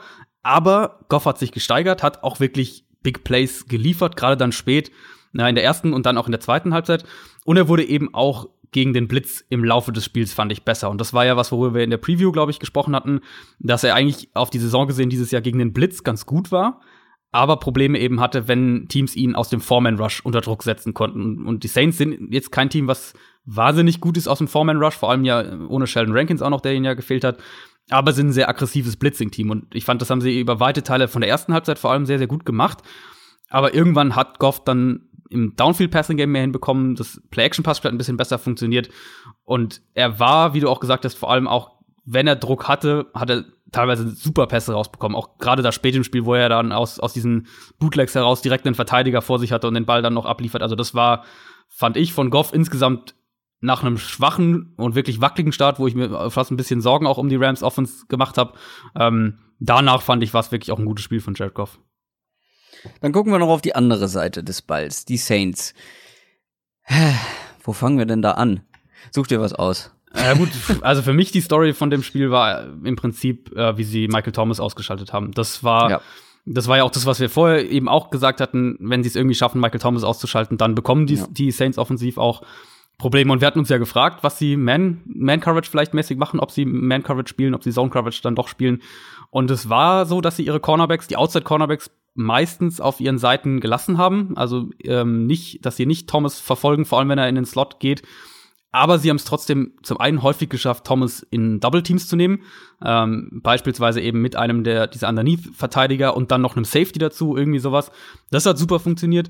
Ähm, Nickel Roby Coleman, der dann später dieses Foul begangen hat, was äh, uns allen in Erinnerung bleibt, ja. äh, der hatte aber auch ein super Spiel gegen Thomas, hat fast nichts zugelassen. Und die Saints haben viel seltener wirklich gute Matchups für Thomas hinbekommen und ähm, wo eben gerade in diesem ersten Duell gegen in, in der Regular Season zwischen den beiden Teams, da war es ja dann oft so, dass sie äh, Marcus Peters in den Slot mitgezogen haben, die Rams. Das ein Riesenfehler im Endeffekt auch war und, und im Nachhinein konnte man das ja auch relativ klar so ähm, rausstreichen. Das haben sie eben einfach anders gemacht. Sie haben ihm viel weniger Matchups gegen, gegen Peters und auch gegen Talib gegeben und haben ihn oft dann diese schnellen Slot-Corner und, und Underneath-Cornerbacks, die sie ja haben, die haben sie dann genutzt und haben denen aber auch noch Hilfe gegeben. Ähm, das hat extrem gut funktioniert, besser als ich auch gedacht hätte. Und generell fand ich, die Rams haben äh, sehr aggressiv Richtung Line of Scrimmage verteidigt, um Breeze eben auch zu zwingen, mhm. dass er den Ball ein bisschen tiefer werfen muss. Und das ist nicht das Spiel der Saints. Die Saints sind wirklich eine sehr, sehr kurzpasslastige Offense, viele Screens, viele eben diese kurzen Pässe über die Mitte und dann Yards nach dem Catch produzieren. Und die Rams haben es geschafft, die Saints zu zwingen, sie mit was anderem zu schlagen, als mit dem, äh, mit der Art und Weise, wie sie sie eigentlich schlagen wollen. Und das war, glaube ich, letztlich ein ganz, ganz großer Schritt dahin oder ein ganz großer Faktor, dass sie das Spiel gewonnen haben. Ja, es gab ja eigentlich nur einen Aspekt der Offense, mit der die Rams Defense Probleme hatte, und das war Alvin Kamara im Passing Game. Ja, das und das haben die Saints richtig gut gemacht, weil den haben sie ja ständig in Matchups mhm. mit Linebackern bekommen. Und das funktioniert halt nicht, vor allem auch nicht mit den Rams-Linebackern. Ja. Alvin Kamara haben wir ja auch schon vorher gesagt, der ist zu schnell und dann auch zu gut in seinen Route Runs. Ähm, das, da hält kein Linebacker mit und das war ja dann auch en, am Ende so mit elf Catches. Ähm, Michael Thomas, ich habe gerade nochmal nachgeguckt, vier Catches, was für ihn extrem wenig ist in einem Spiel und insgesamt auch nur 36 Yards. Also ähm, das ist auch in Sachen Uploaded Stats sehr ja. offensichtlich, ähm, ja. dass das nicht so gut funktioniert hat. Ähm, irgendwas ist mir gerade noch eingefallen, äh, ist mir dann aber auch wieder äh, verfallen, sozusagen. Ähm, also, also äh, zwei Sachen, die ich auf jeden Fall noch hatte, war, also einmal die Camera-Sache, das war, war wirklich sehr auf, auffällig, dass sie da auch eben zu häufig die Linebackers, Linebacker in Matchups dann ähm, hatten gegen Kamara. Das war dann so ein bisschen der Preis dafür, dass. Das ist ein Anfängerfehler eigentlich, ne? Ja, genau, aber es war so ein bisschen halt der Preis dafür, den die Rams, äh, den die Rams dafür gezahlt haben, dass sie ansonsten diese Zone Coverage, die mhm. sie eben spielen wollten, so auch spielen konnten. Und ich glaube, der im Endeffekt sagt man, ähm, lieber hat Alvin Kamara elf Receptions als Michael Thomas, weil wenn Michael Thomas ja. elf Receptions hat, dann gehen die wahrscheinlich eher so für 140, 150 Yards. Ja. Ähm, und im Laufe des Spiels haben sie dann ja auch noch mal ein bisschen umgestellt, haben äh, Kamara teilweise versucht, so in seinen Routes zu stören, war mal erfolgreich, mal nicht erfolgreich, aber es war schon, äh, es war so, ich fand, es war relativ deutlich, dass die Rams defensiv gesagt haben, ähm, wenn wir einem der einen der beiden quasi uns schlagen lassen und vermutlich wirst du nicht beide stoppen können, weil beide ja eben auch sehr ähnlich eingesetzt werden im Passspiel in diesem Underneath Passing Game. Ähm, dann nehmen wir lieber Kamara als Michael Thomas. Und das hat funktioniert. Und was man bei den Saints natürlich noch sagen muss, das war mein zweiter Punkt noch, ähm, die beiden Red Zone Trips ganz früh im Spiel. Das war für mich da ja. auch im Nachhinein ein wahnsinnig, wahnsinnig wichtiger Faktor, dass da nur zwei Field Goals rauskamen, einmal ja direkt beim Opening Drive und dann äh, nach der nach der Interception von Goff, die Wo eigentlich du direkt Gurley in der Red Zone schon startest. Genau, dass sie da jeweils nur mit zwei Field Goals rausgehen. Ähm, ich glaube, und das ist natürlich rein spekulativ, aber ich glaube, wenn die Rams da 0-14 hinten liegen, dann kommen die nicht nochmal zurück. Das könnte gut sein. Ähm, die Saints jetzt das zweite Mal richtig bitter aus den Playoffs ausgeschieden. Mhm. Letztes Jahr das Minnesota Miracle. Wir erinnern uns und jetzt halt, wie gesagt, mit diesem etwas bitteren Beigeschmack. Die Saints Offense, äh, Offseason startet ja jetzt und ich halte es tatsächlich nicht für ausgeschlossen, dass Drew Brees sagt, nee, ich reicht mir jetzt, ich habe keinen Bock mehr. Echt? Glaubst du? Ähm, nee, ich glaube nicht dran, ich wäre aber nicht so überrascht. Also letztes Jahr zum Beispiel wäre ich sehr überrascht gewesen. Dieses Jahr könnte ich es mir tatsächlich vorstellen. Ich habe vorher ein Interview gesehen, wo er auch schon, das klang schon sehr sehnsüchtig, wie er darüber gesprochen hat, mehr Zeit für die Familie und seine Kinder zu haben. Ja. Also, vielleicht macht er noch das eine Jahr, ähm, aber ich wäre trotzdem jetzt auch nach der Art und Weise, wie man jetzt wieder ausgeschieden ist, nicht überrascht, wenn er aufhört. Was erwartest du von ihm und von den Saints in den kommenden Monaten? Also ich habe mir genau das aufgeschrieben, dass ich glaube, dass 2019 Brees letzte Saison sein wird. Ich könnte mir auch sehr gut, also wenn die den Super Bowl gewonnen hätten dieses Jahr, dann glaube ich, dass er Schluss gemacht hätte. Ja. Ähm, dass es jetzt jetzt wieder ja noch mal einen Schritt näher dran war als letztes Jahr und wieder so knapp ausgeschieden sind. Ich glaube, dass das eher, wenn er ein paar Tage Zeit hatte, dass das eher noch mal ja. so das, okay, eigentlich sind wir doch so nah dran, jetzt komm einmal versuchen wir es noch, dass das eher dieser Effekt irgendwie wird. Und dann, ich meine, man muss ja, also Saints haben jetzt nicht wahnsinnig viel Cap Space für nächstes Jahr, aber haben auch nicht diese mega krassen Vertragsentscheidungen zu treffen, die wir jetzt zum Beispiel äh, bei den Cowboys äh, letzte Woche hatten. Das Mark Ingram, PJ Williams, das sind so die Namen, die jetzt auslaufende Verträge haben. Ähm, nichts, was du nicht ersetzen könntest, selbst wenn du sie verlierst. Du kannst sicher hier und da noch Upgrades finden. Secondary ist immer noch ein Thema. Du kannst vielleicht auf Linebacker ein bisschen besser werden. Ich würde vor allem einen Receiver noch suchen und zwar eher via Free Agency oder Trade als jetzt über einen Draft, damit du auch wirklich eine, eine, eine sicheren Spieler für, für die nächste Saison hast, der sofort auch helfen kann, äh, damit, damit du Michael Thomas ein bisschen mehr entlastest. Aber ansonsten. In welche Richtung würdest du da gehen? Nicht so Richtung Speedster wahrscheinlich, oder? Weil das haben ja, Speedster haben sie eigentlich, genau. Und da ist auch wirklich die Frage, inwieweit dir das was bringt. Also du hast, wir haben ja jetzt eben gerade gesprochen, Drew Brees und, und äh, diese ein bisschen wackeligen Downfield-Pässe, die haben ja jetzt auch nicht so, also das wird nicht die, die Saints Offense nächstes Jahr sein. Und ich glaube, wenn wir, wir sagen, du brauchst vom Scheme her einen, der das Feld in die, in die Länge ziehen kann, dann nimmst du halt Ted Ginn wieder. Ja. Ähm, insofern wird es wahrscheinlich eher was auch so in die Richtung Possession Receiver sein. Vielleicht wird es ja sogar Des Bryant im Endeffekt dann doch irgendwie oder irgendwas in der Art. Aber da würde ich auf jeden Fall schauen, dass du noch einen erfahrenen Receiver, wo du weißt, der, der kann uns sofort dieses Jahr noch mal lass es 800 Yards und ein paar Touchdowns in der Red Zone sein oder irgendwie sowas geben, aber dass du da mehr Optionen hast, wenn du halt genau so ein Spiel bekommst wie jetzt gegen die Rams, wo die diesen sagen, okay, wir schalten ähm, Michael Thomas aus, haben dann zwar Camara ein bisschen Probleme, aber dadurch verlieren wir das Spiel nicht. Und ansonsten hast du natürlich die Teddy Bridgewater-Frage. Also wenn Breeze weitermacht, mhm. gehe ich davon aus, dass sie Bridgewater nicht halten werden. Und dann wird der sicher einer der heißesten Namen sein in der Free Agency, den wir dann in ein paar Wochen, äh, die wir dann in ein paar Wochen diskutieren. Aber ansonsten, wenn wir rein auf, auf die Saints schauen, dann ist es für mich auch 2019 wieder einer der, der Top-Anwärter auf den Titel. Ja, man muss es ja auch mal ganz rational betrachten. Drew Brees ist zwar schon relativ alt, aber spielt trotzdem besser als die meisten anderen ja. Quarterbacks in dieser Liga. Ja. Und selbst wenn er nächste Saison so spielt, wie er jetzt gegen Ende des Jahres gespielt hat, wo er einfach nicht mehr ganz so gut war wie äh, zu Beginn der Saison, selbst dann ist er noch besser als viele andere. Also ja. ich glaube, das ist wirklich eine rein persönliche Entscheidung. Ähm, zum Thema Ingram ich fände es gar nicht so schlecht, wenn man sich von Ingram trennt und Camara mehr zu tun bekommt. Tatsächlich. Ich würde den gerne mal mit mehr Volume sehen, insgesamt, äh, in der Offense. Und äh, die zu den Wide Receivern habe ich jetzt schon mehrfach gehört, dass die Draftklasse bei den Wide Receivern sehr viele große Possession Receiver ja, Typen drin haben soll. Also ist glaube ich auch wirklich so. Die, da ist halt dann eben die Frage, wie gehst du es strategisch an. Also sagst du, wir gehen jetzt nochmal 2019 all in und ja. dann ist natürlich, natürlich kannst du einen Receiver im Draft finden, der dir auch sofort hilft. Aber Erfahrung der letzten Jahre zeigt ja eigentlich schon, dass die meisten Receiver ein Jahr brauchen, um ja. so richtig in der NFL anzukommen. Ja, Insofern, vielleicht machst du auch beides, holst dir einen in der Free Agency oder tradest für einen und, und draftest einen. Ähm, ist jetzt ja nicht so, als hätten die Saints generell ein Überangebot im, im Receiver-Core. Dann lass uns doch zum nächsten Spiel kommen. Zu der Partie zwischen den New England Patriots und den Kansas City Chiefs. Die Patriots haben bekanntermaßen gewonnen mit 37 zu 31. Auch hier muss ich tatsächlich mit einem allgemeineren Thema einsteigen, weil ich bin genervt. ich bin wirklich genervt. So mittlerweile geht's schon wieder einigermaßen, aber ich bin genervt von diesem Patriots-Gebäsche von einigen Leuten bei Twitter bei Instagram habe ich Sachen ich dachte, gesehen. Jetzt kommt was ganz anderes. Was hast du denn erwartet? Ich dachte, jetzt kommt was zur Overtime. Nein, tatsächlich nicht. Ähm, nicht direkt. Ich bin ja vor allem genervt von so Leuten. Also, also diese respektlose Art gegenüber der Patriots. Und ihr wisst, ich bin kein Patriots-Fan und auch kein Tom Brady-Fan. Aber die Patriots gewinnen den Cointoss.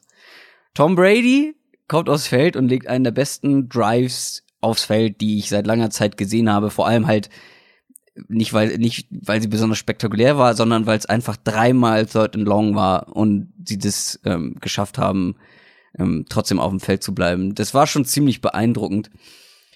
Und jetzt gibt es viele Leute, die sagen, oh, nicht schon wieder die Patriots, die Overtime-Regel ist unfair. Ja, das ist sie. Aber das ist sie ja nicht seit neuestem. Das ist sie auch nicht extra für die Patriots das wäre für die Chiefs genauso gewesen. Also ich bin, ich würde gerne mal wissen, was passiert wäre, wenn, wenn die Chiefs zuerst den Ball bekommen hätten mhm. und die Chiefs den Touchdown gemacht. Ich weiß nicht, ob so viele neutrale, in Anführungszeichen neutrale Fans gesagt hätten, oh, die Overtime-Regel muss überdacht werden, ähm, weil die Patriots jetzt nicht an den Ball kommen durften, weil die, weil Tom Brady nicht nochmal den Ball kriegen durfte. Ich glaube nicht. Ähm, so, und die Patriots, ganz ehrlich, die stehen nicht das vierte Mal in fünf Jahren im Super Bowl, weil sie den Coin-Toss gewonnen haben, sondern sie stehen da, weil sie es sich verdient haben und weil sie gut sind und auch nicht, weil die Schiedsrichter irgendwelche engen Entscheidungen für sie entschieden haben. Ich meine, wir sind Zeuge, wie ich finde, einer der beeindruckendsten Dynastien, die es je im Sport gegeben hat. Und es gibt wirklich manche Menschen, die nichts Besseres zu tun haben, als darüber zu meckern, dass schon wieder die Patriots im Super Bowl sind. Ja, natürlich ist das nicht besonders abwechslungsreich, aber wenn sie es sich nun mal verdient haben, wenn sie nun mal so gut sind und Natürlich hätte ich mich über die Chiefs im Super Bowl gefreut. Ich meine, ich habe ja gesagt, ich würde gerne, dass die Chiefs gewinnen, aber ich glaube, dass die Patriots gewinnen. Und ich finde, dafür kann man nichts anderes haben als allerhöchsten Respekt und Anerkennung für das, was die Patriots da seit Jahren machen. Tom Brady hat mehr Super Bowl Teilnahmen als alle anderen Teams und ich finde alleine da spricht schon Bände. Das musste ich einmal gesagt haben, weil es mich wirklich so genervt hat, beziehungsweise ich so ich so fassungslos war, dass das einfach nicht respektiert wird von vielen Leuten. Und ähm, naja, Erfolg sorgt für Hate und äh, ich finde, wer es in Super Bowl schafft, der hat es auch verdient. So.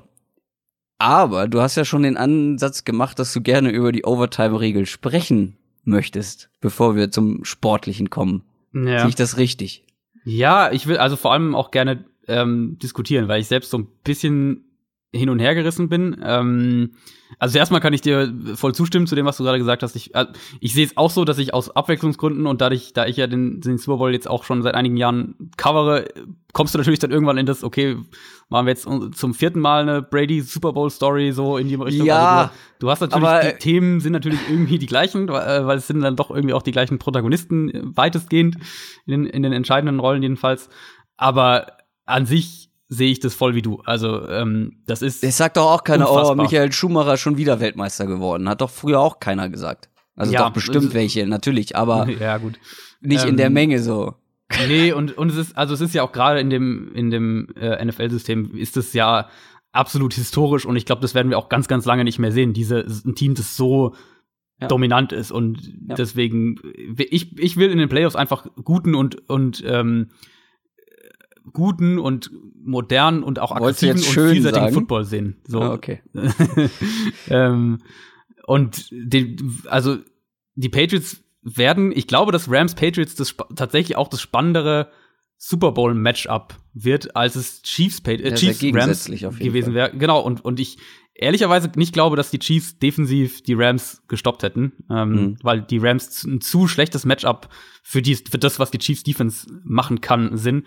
Deswegen glaube ich, dass wir jetzt einen spannenderen Super Bowl sehen werden, als es Rams Chiefs gewesen wäre. Ähm, jeder hat da sicher seine eigenen Vorlieben, aber äh, bin ich an sich voll bei dir. Und zur Overtime, ähm, auf der einen Seite natürlich muss man auch sagen, die Chiefs haben einen 13 Play Drive zugelassen über 75 Yards mit diesen drei Third and Ten Conversions, äh, wo du auch sagen kannst, macht halt irgendwo mal einen Stopp, endet halt einen, den Drive irgendwo bei einem dieser Third Downs, dann kriegt eure Offense auch ja. den Ball. Auf der anderen Seite sehe ich eben auch das Argument, die Liga wird immer offensiver. Wir haben immer krasser den Fokus auf Passing Game, auf Quarterbacks, auf all diese Sachen und dementsprechend sehe ich irgendwo auch das Argument zu sagen, gut, dann sollten auch beide Quarterbacks in der, Off in, in, der, in der Overtime wenigstens einmal den Ball in die Hand bekommen. Ähm, aber dann musst du die Regel eben wirklich radikaler anpassen oder radikaler was ändern, weil wenn du es einfach nur so machst, jedes Team bekommt eine Chance, dann wird der, der Vorteil für das Team, das den Ball als zweites bekommt, zu groß, weil dann das Team ja weiß, ob es einen Field Goal braucht oder einen Touchdown, mhm. um das Spiel zu gewinnen. Ja. Ähm, deswegen ist es ja im College, wo das so ist, ist der hat der Münzwurf eine größere, äh, eine größere Bedeutung für den Ausgang des Spiels. Also wer im College den Münzwurf gewinnt in Overtime, gewinnt prozentual häufiger, als wer in der NFL den Cointos für die Overtime gewinnt. Und äh, im College ist es ja so, dass jedes Team den Ball bekommt. Und im College ist es ja eben auch so, dass jedes Team dann den Ball zuerst dem Gegner gibt, wenn es den Münzwurf gewinnt, weil es der krasse Vorteil ist, den Ball als zweites zu bekommen. Wenn du weißt, reicht uns ein Field Goal, brauchen wir einen mhm. Touchdown, was müssen wir machen? Ähm, deswegen würde ich, wenn ich an diese Regel rangehen würde, und ich bin sehr auf deine Meinung gleich gespannt, aber ich würde es radikaler verändern. Und ich hatte in meiner ähm, Kolumne bei Spox ja mal was vorgeschlagen, so als Gedankenanstoß. Ähm, da haben wir, glaube ich, im Discord-Channel auch schon Feedback dazu bekommen, wo jemand geschrieben hat, wir sollen das auf jeden Fall äh, diskutieren, äh, dass du es wirklich ganz anders gestaltest einfach. Also ich würde die, o die Overtime in der Regular Season komplett abschaffen. Einfach, dann ist es ein Unentschieden. Wenn sie nach vier Vierteln Unentschieden stehen, dann sind die sich an dem Tag im Football ist es ja anders als im Fußball. Sind die sich tatsächlich so ähnlich, dann hast du halt eine Handvoll Unentschieden mehr in der Regular Season. Völlig wurscht. Ähm, und in den Playoffs würde ich dann ein anderes Modell einfach angehen. Sowas wie zum Beispiel, ähm, so ein bisschen hatte ich den Gedanken da wie im Elfmeterschießen im Fußball, äh, beide Teams spielen quasi Two-Point-Conversions und wer nach zwei mehr, mehr Two-Point-Conversions verwandelt hat, gewinnt. Oder so, beide Teams bekommen den Ball an der 10-Yard-Line und beide Teams bekommen an der 5-Yard-Line. Irgendwie sowas, also dass du was ganz anderes daraus machst. Ähm, und auch da habe ich teilweise das Feedback und den Einwand bekommen, ist ja dann ein ganz anderes Spiel und so weiter. Stimmt. Aber Overtime ist auch jetzt ein anderes Spiel, weil wenn wir uns jetzt anschauen, was da passiert ist in Kansas City am, äh, am Sonntag, dann hat ja beide Special Teams haben keine Rolle gespielt, die Offense der Chiefs hat keine Rolle gespielt, die Defense der Patriots, die ja im vierten Viertel auch schlecht war, hat keine Rolle gespielt. Die wurde ja sozusagen, ähm, hat ja einen, einen, einen Pass dann bekommen und musste nicht nochmal raus aufs Feld. Also im Prinzip haben ja auch nur die Patriots Offense und die Chiefs Defense eine Rolle gespielt. Und das ist ja auch ein anderes Footballspiel, als es in einem normalen, in der normalen regulären Spielzeit ist. Ja, ich find's schwer. Ich find's wirklich verdammt schwer. Aber findest ähm, du es gut, wie es im Moment ist? Oder würdest du sagen, es ist, weil ich finde es eigentlich gar nicht, also ich finde die, diese krasse Tendenz zu sagen, oh, ist so unfair und so weiter, finde ich im Moment eigentlich gar nicht. Also nee. Also ich finde es im Moment also, eigentlich nicht so schlecht, wie es ist. Ich, ich finde den, die, den Aufschrei, den es jetzt gibt, viel zu groß, weil das ist ja schon länger jetzt der Fall und ja, es ist vielleicht nicht ganz fair, dass beide Offenses nicht nochmal den Ball in die Hand bekommen. Ich kann auch die Kritik an deinem Vorschlag verste vor verstehen, dass es im Prinzip nichts mehr mit dem Spiel ja. an sich zu tun hat. Es wäre was aber, anderes. Es wäre wie Elfmeterschießen quasi. Es aber was Elfmeterschießen hat auch nichts in dem Sinne mit genau. Fußball genau. zu tun. Also ja klar, so viel wie dein Vorschlag mit Football zu tun hat. Genau, genau. Äh, oder Penalty Shootout im Eishockey zum Beispiel. Das ist ja auch nicht die eigentliche Sportart. Nee. Weißt du? Ähm, klar, ist äh, dieselben Materialien und so werden benutzt, ja, aber genau, sonst ja nicht. Ja. Ich kann mir das schon sehr, sehr spannend vorstellen. Ich glaube nicht, dass die NFL bereit ist, so, einen, äh, krassen, so eine krasse Veränderung durchzuführen. Ich fände ganz spannend. Es wäre mal spannend zu sehen, so eine, so eine Art Elfmeterschießen eben. Würde ich, würde ich mitmachen. Was ich mir auch vorstellen könnte, ist zu sagen, okay, jede, jede Mannschaft kriegt einmal den Ball und wenn es dann auch noch sogar unentschieden stehen sollte, dann wird so ein Shootout gemacht. Es gibt für jede Sache Vor- und Nachteile. Ich bin tatsächlich ein bisschen unentschlossen, welche ich da am besten finde, weil ich habe mich an der jetzigen nicht gestört. Ähm, ich habe ja auch gesagt, ich meine, in der anderen Overtime haben die Saints zuerst den Ball bekommen und haben nicht gewonnen. Ja, ja. So, und das ist, also, das ist auch so, genau, das ist auch so der Punkt, dass es ähm, in der NFL fast fast 50 Prozent, glaube ich, ist es, ähm, ja. ob das, Coin, das Team, das den Cointos ja. gewinnt, auch die Overtime. Ich glaube, es sind 51 Prozent oder sowas gewinnt das, oder 52 gewinnt das Team, das den Cointos gewinnt, auch die Overtime. Also der Cointos das, die Wahrnehmung driftet da auch ein bisschen weg von dem, was es tatsächlich ist, weil du halt diese ja. krassen Beispiele wie jetzt das hast oder wie den, den äh, Patriots Falcons Super Bowl, das, ja. dann, das sind natürlich diese Standout-Spiele, diese, diese krassen Ereignisse, wo du dann. Und dann sind es auch noch die Patriots. Genau, das kommt natürlich auch noch dazu. Ich find's an sich im Moment auch nicht so schlecht, aber ich finde, wo ich zustimme, was die generelle Kritik angeht, ähm, es passt nicht zu dem, wo sich die Liga hinentwickelt und auch hinentwickeln will. Und das ist ja nun mal, meinst, das, dass die Defense einen Stop machen muss. Genau. Und das finde ich halt, also ja. ich finde es halt in dem Sinne dann unfair, in Anführungszeichen, nicht wirklich unfair, aber so ein bisschen unfair, ähm, dass nur eine Defense quasi getestet wird, wenn wir von der Prämisse ausgehen, es ist eine Offensive und eine Passing League. Und dann hast du natürlich den Vorteil, ja, dass deine, die Offense, die dann auf dem Feld ist, vermutlich die stärkere Unit ist, in den meisten Fällen ja. Da kann man wirklich, da bin ich sehr gespannt, ob da die NFL überhaupt irgendetwas ja. ändern wird. Ich glaube, viele ja. sprechen da mit einem, ja, mit einer gewissen Aktualität, ähm, dass eben die Patriots jetzt ja, davon das, profitiert haben, aber sie haben halt extrem stark davon profitiert. Machen wir uns nichts vor. Die Chiefs hatten dreimal die Möglichkeit, mit einem einzigen Play ja. das Ganze zu verhindern, das Ganze zu stoppen. Und sie haben es nicht geschafft. Und in meinen Augen haben sie es dann letztendlich auch nicht verdient. Das ist vielleicht fies und das klingt hart und ja, es gibt bestimmt fairere Möglichkeiten, aber wie gesagt, ich sehe im Moment nicht die extreme Notwendigkeit, etwas daran zu ändern, ganz anders als zum Beispiel bei Schiedsrichterentscheidungen. Ich, also wenn ich, wenn ich raten müsste, würde ich auch sagen, dass wir eher eine Änderung bei dem Review-Prozess sehen. Also dass quasi der, der NFC Super, äh, der NFC Championship Game, dass das eher eine Auswirkung auf die, ja. Äh, auf die Zukunft hat, als jetzt dieser Overtime-Sieg. Lass uns doch noch mal ganz kurz über Sportliche reden. Ja, sehr gerne. haben wir nämlich noch gar nicht so richtig gemacht. Ähm, ich glaube, aus sportlicher Sicht hast du den Patriots schon gern zugeguckt, weil du bist ja bekanntlich ja. ein großer Fullback-Fan. Und ich finde in diesem Spiel, ich weiß nicht, ich habe es jetzt nicht nochmal nachgeguckt, aber in diesem Spiel, es wirkt zumindest so, als hätten sie es nochmal fokussierter betrieben, das Spiel mit dem Fullback auf dem Feld als sonst. Es war sehr, sehr krass. Ich hatte die, ähm, ich hatte über, ganz ausführlich die Patriots Offense in dem Spiel in meiner Kolumne auseinandergenommen. Also wer da wirklich ins Detail gehen will, die ähm, findet ihr auf Spox es war, ich meine, ohne jetzt nochmal, ohne jetzt nochmal Präsenz zu haben, aber ich glaube, der James Devlin, der Fullback, hat mehr Snaps gespielt in dem Spiel als die Fullbacks von elf verschiedenen Teams in der gesamten Regular Season. Also sehr, sehr, sehr drastisch wirklich. Ich glaube, er hat, die, er hat fast, er hat ungefähr 50 Prozent der Offense Snaps waren es circa, die ah, er gespielt hat. Ja. Ähm, ja, und es war ein sehr, sehr interessanter Gameplan, wo ich mich auch wirklich frage, was der was der grundlegende Gedanke, oder ich kann mir vorstellen, was der grundlegende Gedanke war. Ich glaube schon, dass die Patriots die Idee hatten, na, wir kontrollieren den Ballbesitz wirklich, wir wollen die Ballbesitzzeit kontrollieren, ähm, die Möglichkeiten für die Chiefs Offense so limitiert wie möglich halten und die möglichst selten überhaupt aufs Feld lassen ähm, und die Defense der Chiefs auch müde machen. Und das, wenn das der Plan war, dann sehr ist gut geklappt. Genau, hat's perfekt geklappt. Ähm, wir müssen allerdings gleich darüber sprechen, wieso. Es waren äh, 94 Offensivplays für die Patriots from scrimmage, also ohne Penalty Plays, äh, 94 Offense Plays. Uh, Time of Possession 44 Minuten für die Patriots, 20 Minuten für die Chiefs. Krasser Unterschied. Chiefs Defense viel zu lange auf dem Feld, die waren komplett platt am Ende. Ähm, sehr viele Runs eben aus Base Personnel für die Patriots mit dem Fullback drauf.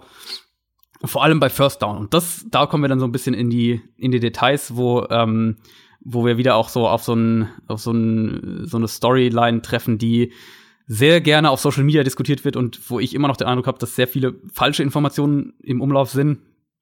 Ähm, die Patriots haben das Spiel nicht gewonnen, weil sie den Ball so gut laufen konnten. Die Patriots haben nee. das Spiel gewonnen, weil sie Drives am Leben halten konnten und das war vor allem früh im Spiel mit Second Down Passing und spät im Spiel mit Third Down Passing. Das war der Grund dafür, dass sie das Spiel so auf die Art kontrollieren konnten, weil sie waren und der Ansatz hat sich das ganze Spiel durchgezogen, waren sie extrem stur mit ihrem First Down Running. Also sie haben bei First Down sind sie 28 Mal gelaufen äh, für einen Schnitt von 3,8 Yards pro Run, also nicht nicht ähm, nichts weltbewegendes, sehr sehr viele Runs für ein Yards, für zwei Yards, für drei Yards, also in dem Bereich ein zwei längere, die dann die die äh, Statistik so ein bisschen hochschrauben, aber wirklich sehr sehr viele kurze Runs bei First Down, die dann ähm, sie in lange Second Downs gebracht haben und dann später im Spiel auch äh, in lange Third Downs. Dass sie trotzdem diese krasse Quote hatten, 13 von 19 bei Third Down, das ist eine enorme Quote, dass, ähm, dass sie die Drives dadurch auch so lange ausdehnen konnten und die Time of Possession so kontrolliert haben.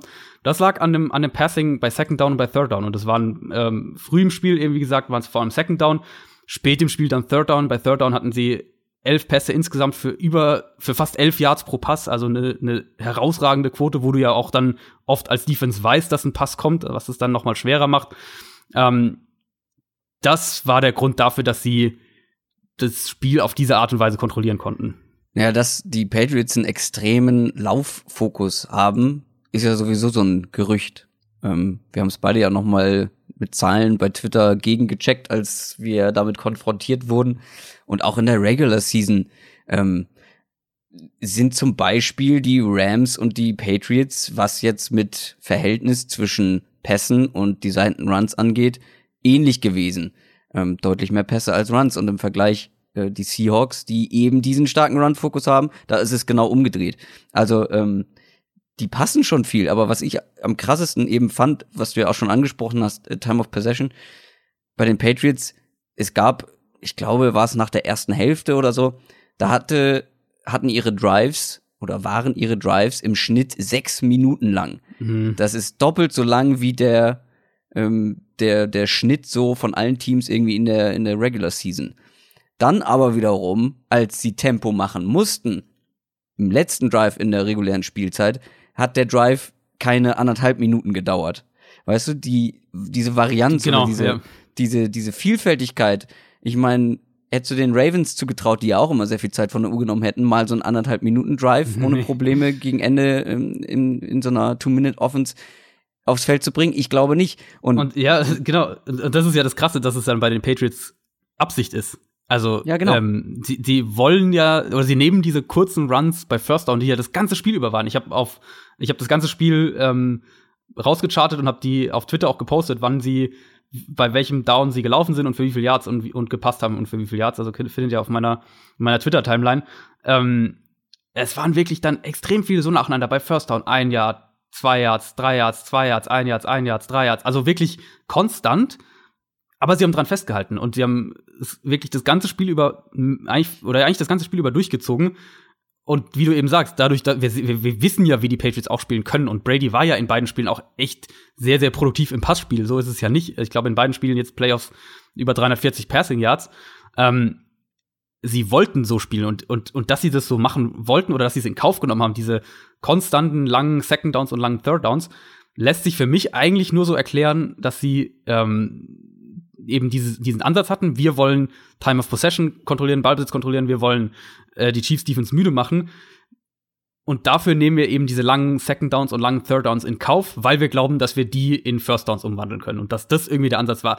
Anders kann ich es mir eigentlich nicht erklären, dass sie so stur an dem First Down Running festhalten, obwohl es halt sehr oft in schwierigen Second und Third Downs resultiert hat.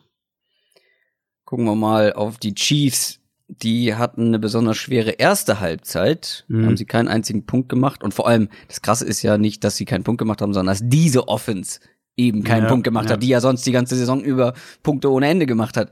Ähm, die Patriots sind dafür bekannt, die besten Spieler des Gegners aus dem Spiel zu nehmen. Und das hat auch Ja. mal wieder besonders gut geklappt. Tyreek Hill, drei Targets, ein einziger Catch. Travis Kelsey auch nur drei Receptions, ist jetzt auch nicht gerade so viel. Und Patrick Mahomes fand ich da bei ihm, der hatte gefühlt ein bisschen Muffen zum Start. Ich weiß nicht, ob du es auch so gesehen hast. Also da waren ein paar ungenaue Würfe dabei. Mhm. Er war ungewohnt unaufmerksam ähm, gegen Druck zu Beginn. Gab eine Szene, wo man denkt, okay, jetzt scrambled er raus und er blieb einfach stehen und hat sich sacken lassen. Ähm, Sehr ungewöhnlich für ihn. Äh, Wenn, also Ja, ja. es gibt ja Leute, lange, die sagen, lange Sex auch, ne? bitte? Lange Sex waren es auch mehrfach, also wirklich, Ja, die sie genau. aus Field Goal Reichweite gebracht haben und so weiter. Also es gibt ja Leute, die sagen, ja, die Saints äh, hätten ja selber die Chance gehabt, haben in, äh, in der Anfangszeit viel liegen gelassen. Dann muss man das aber über die Chiefs auch sagen und vor allem über diese erste Halbzeit. Ja, und es war so ein bisschen eine Kopie von dem Regular Season Spiel, ähm, wo sie ja auch der ersten Halbzeit, was war das in der ich- 24-9 oder irgendwie sowas war das, glaube ich, da in der ersten Halbzeit. Also auf jeden Fall auch für Chiefs Verhältnisse die Offense komplett kalt gestellt und sie dann in der zweiten Halbzeit halt so richtig ins Rollen kam. Und so ähnlich war es ja jetzt auch. Ähm, ich fand es mega spannend, wie die Patriots es defensiv gemacht haben und wie du gesagt hast, die nehmen, haben die Tendenz dazu oder den, den Ruf, den, die beste Waffe aus dem Spiel zu nehmen, wo man ja bei den Chiefs halt sagen muss, die, die beste Waffe Welche? sind halt mehrere, genau. Und die Patriots haben's, hatten einen klaren Plan ähm, und haben den im Laufe des Spiels sogar noch mal angepasst. Also sie haben gestartet mit Stephon Gilmore, also ihrem Nummer 1 Corner, gegen Sammy Watkins. Das war das gleiche Duell wie auch in der Regular Season, da haben sie es genauso gespielt. Dann haben sie JC Jackson gegen Travis Kelsey gestellt, also einen Cornerback gegen einen Thailand, sehr konstant. Und Jackson war in dem ersten Spiel ja noch überhaupt kein Faktor. Ähm, der hat dann im Laufe des Spiels der ersten Halbzeit ein paar, paar äh, Matchups auch verloren, auf jeden Fall. Aber dass sie so grundsätzlich spielen konnten, dass es quasi kein, kein krasses Matchup zugunsten, der Chiefs war, das hat es ihnen eben erlaubt, ähm, mit diesen Freiheiten in Coverage und auch in der Front zu spielen, um eben Tyreek Hill konstant zwei Gegenspieler zur Seite zu stellen, also meistens ein Free Safety hinter einem anderen Verteidiger noch und Hill auch sehr, sehr oft zu pressen, also an der Line of Scrimmage zu attackieren. Das haben sie in 36 Prozent von Hills Routes gemacht. Das sind äh, das ist 16 Prozent mehr als der Durchschnitt gegen Tyreek Hill, also wirklich eine, eine sehr hohe Quote. Und haben dann eben auch noch darauf reagiert, dass Jackson im Laufe der ersten Halbzeit Probleme mit Kelsey bekommen hat und haben dann in der zweiten Halbzeit häufig, häufiger Stephon Gilmore gegen Kelsey gestellt. Und die Patriots haben hier diese zwei großen physischen Cornerbacks. Das heißt, du hast wirklich auch zwei Spieler, die es mit Kelsey als Receiver aufnehmen können. Und das haben sie ausgenutzt und zwar eben erst mit ihrem ursprünglichen Gameplan, haben dann noch mal darauf reagiert und das fand ich extrem stark und zeigt eben auch wieder herausragendes Coaching bei den Patriots und dass sie diese Matchups dann hatten, also dass sie eins gegen eins Matchups sich zugetraut haben, plus halt zwei gegen eins gegen Tyreek Hill. Das hat ihnen die Freiheit gegeben zu blitzen. Und sie haben äh, Holmes bei äh, 16 seiner 36 Dropbacks geblitzt, haben, haben ihn äh, da sehr, sehr gut unter Druck setzen können. Und das war ein ganz, ganz entscheidender Faktor dafür, dass sie das Spiel auch so lange defensiv im Griff hatten, bis dann eben, bis dann eben in der zweiten Hälfte. Ja, bis im vierten Viertel erst, ne? Im da vierten ist Viertel es ja so ein bisschen auseinandergebrochen, aber dann haben sie halt eben die Möglichkeit, offensiv mitzuhalten. Und das finde Genau. ich halt einfach so krass, dass die dann einfach so mitten im Spiel quasi komplett switchen können. Und das ist ja auch alles schon so extrem eingespielt bei den Patriots. Patriots, Ja. also vor allem offensiv, das, das Coaching-Team ist ja schon ewig bei Sam Brady ist schon ewig mit dabei, Edelman und Gronk ja mittlerweile auch. Und das merkt man dann schon. Also Stichwort Total. Kontinuität und Eingespieltheit. Und man hat ja am Ende gesehen, über welche Leute die Patriots Offense dann lief. Und das waren ja auch mal Cordero Patterson und, und, und Philip Dorsett, aber vor allem waren es Edelman und Gronk und halt Brady. Und Ja. das sieht man dann halt schon, die können dann halt einfach mal den Hebel umlegen. Und ich, also, eure Kinder werden euch irgendwann fragen, Papa, erzähl mal von damals aus der Zeit mit Tom Brady und Bill Belichick. Also, man glaube ich, wenn man mal so einen Schritt rausnimmt, wenn man mal die persönliche Brille abnimmt und man so einen Schritt rausnimmt, muss man sich, glaube ich, einfach nochmal vergegenwärtigen, was da eigentlich passiert wieder, auch dieses Jahr. Also, ich meine, Ja. wie haben wir über die Patriots gesprochen äh, in der Regular Season? Ähm, und jetzt drehen sie einfach noch mal wieder so auf im richtigen Moment und stehen mal wieder im Super Bowl. Und über den werden wir natürlich sehr ausführlich sprechen nächste Woche. Ähm, lass uns noch einmal ganz kurz auf die Chiefs gucken, die Zukunft. Ich meine, das ist eins dieser Teams, die einen sehr talentierten Quarterback, Mhm. vielleicht den talentiertesten Quarterback äh, auf einem Rookie-Vertrag haben, sprich ein bisschen mehr Freiraum, was andere Positionen angeht. Und ich denke, da kann man sehr gut drauf aufbauen. Das wird vermutlich genau der Weg sein. Also sie haben im Moment sind sie so in der Mitte der Liga, was Cap Space angeht. Ich glaube aber auch, dass wir jetzt einen, die Chiefs mit einer ähnlichen Vorgehensweise sehen werden, wie es die Eagles vor zwei Jahren hatten, wie es die Rams letztes Ja. Jahr, also vor dieser Saison quasi letztes Jahr hatten, dass du Und eben sehr aggressiv vorgehst mit Trades, mit auch Free Agency Signings, wenn sich was anbietet, um das Fenster eben auszunutzen, solange Mahomes noch günstig ist. Ähm, die waren ja wohl auch ein Kandidat, was man gehört hat, um äh, beispielsweise für Patrick Peterson zu traden, so in die Richtung. Ich glaube, Ja. da werden wir noch mehr, noch Ja, mehr. Secondary ähm, auf jeden Fall. Genau, Secondary, ganz, ganz, ganz konkret die Secondary angehen. Haben ja auch jetzt nicht die wahnsinnigen Abgänge. Die Ford ist, ist auf jeden Fall der größte Name, den ähm, werden sie vermuten, vermutlich mal versuchen irgendwie zu halten, vielleicht auch über einen Franchise-Tag. Ansonsten ist Mitch Morse der Center, aber es sind jetzt sonst nicht die, die Meganamen. Ich schätze eher, dass wir da auch, dass die Chiefs sich auch ein bisschen Capspace dann aufheben oder vorzeitig verlängern, ähm, weil 2019 dann Chris Jones, Kendall Fuller und Tyreek Hill in ihr letztes Vertragsjahr gehen würden. Das sind dann sicher eher die Namen, auf die, auf denen so ein bisschen der Fokus ähm, liegt. Und dann eine, eine konkrete Sache haben wir ja schon jetzt. Ähm, der Defensive Coordinator Bob Sutton wurde am Dienstag entlassen. Das hat ja schon relativ, das kursierte ja schon so ein bisschen direkt nach dem Spiel, dass es da jetzt dann doch soweit sein könnte, weil ihm ja auch nichts eingefallen ist dann in, in der entscheidenden Phase. Und du hast gesagt, im Prinzip, es waren äh, die die äh, Spieler, die wir von den Patriots jetzt schon seit Jahren in diesen Situationen kennen. Ähm, ich habe die, die Third Downs da in Overtime und auch kurz vor Ende der, der, der regulären Spielzeit habe ich äh, in, in meiner Kolumne auch genauer auseinandergenommen. Und es waren sehr, sehr ähnliche Spielzüge, sehr ähnliche Formationen. Meistens Stack-Releases für die Receiver, also zwei Receiver eng beieinander positioniert und Julian Edelman als der, der dann daraus den freien Release bekommt, ähm, hat einmal, glaube ich, ein komplettes, einen kompletten Coverage-Bust bei den Chiefs zur Folge gehabt und ansonsten eben auch war er da über die Mitte zu oft zu frei, wo du eigentlich weißt, was passiert.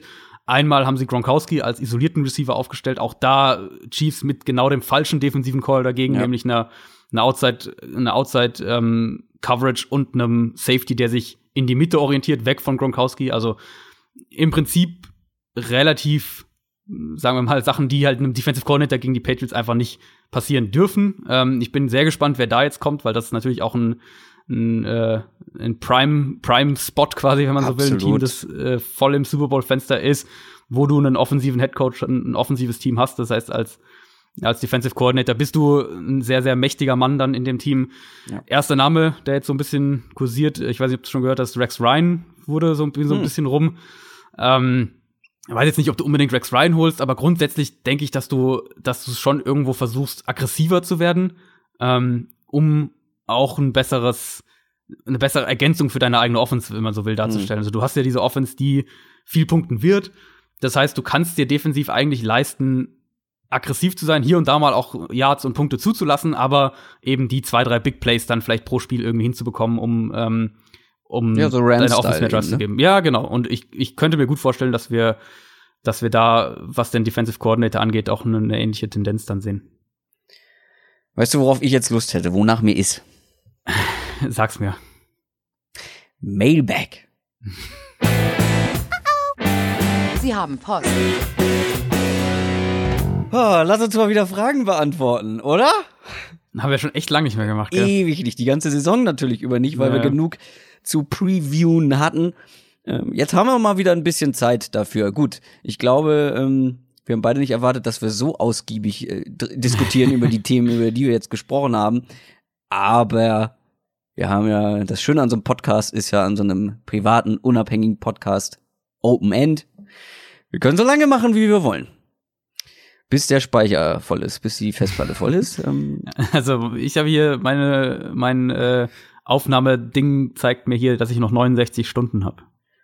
69 Stunden, wo siehst du das? Ich sehe das bei mir nicht. Ich habe aber ich sehe aber noch ach doch. Oh, ich habe noch ein paar mehr. ich habe noch ein bisschen mehr frei, sehe ich gerade. Also nach 69 Stunden muss ich jetzt aber auch Schluss machen. Ja, okay.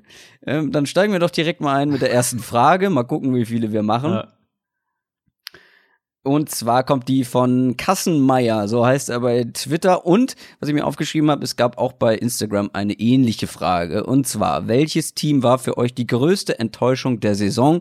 Offensiv, defensiv und oder vom Coaching her. Da lasse ich dich einsteigen, weil ich weiß, glaube ich, also wir wissen unsere Antworten beide nicht. Ähm, wir haben uns nicht abgesprochen, ja. wir kennen die Fragen, aber ähm, wir haben uns unsere eigenen Gedanken gemacht. Aber da weiß ich, glaube ich, schon, welches Team du ähm, nennen wirst.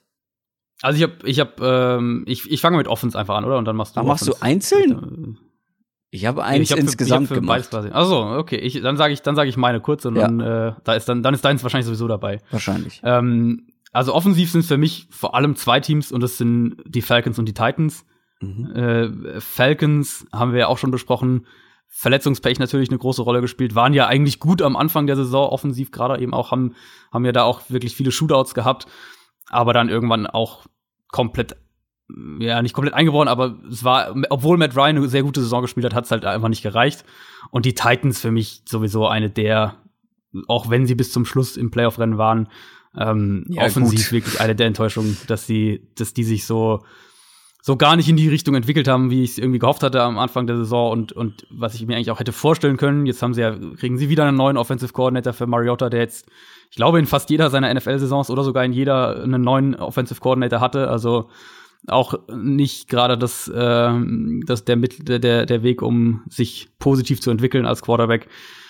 Das ist schade in Tennessee. Ähm, ich will jetzt nicht ausschließen, dass die nächstes Jahr den, den Schritt dann so ein bisschen hinbekommen, aber ich wäre wesentlich optimistischer gewesen, wenn, wenn äh, Matt LaFleur in, in Tennessee geblieben wäre und, und sie da ein bisschen Kontinuität reinbekommen hätten.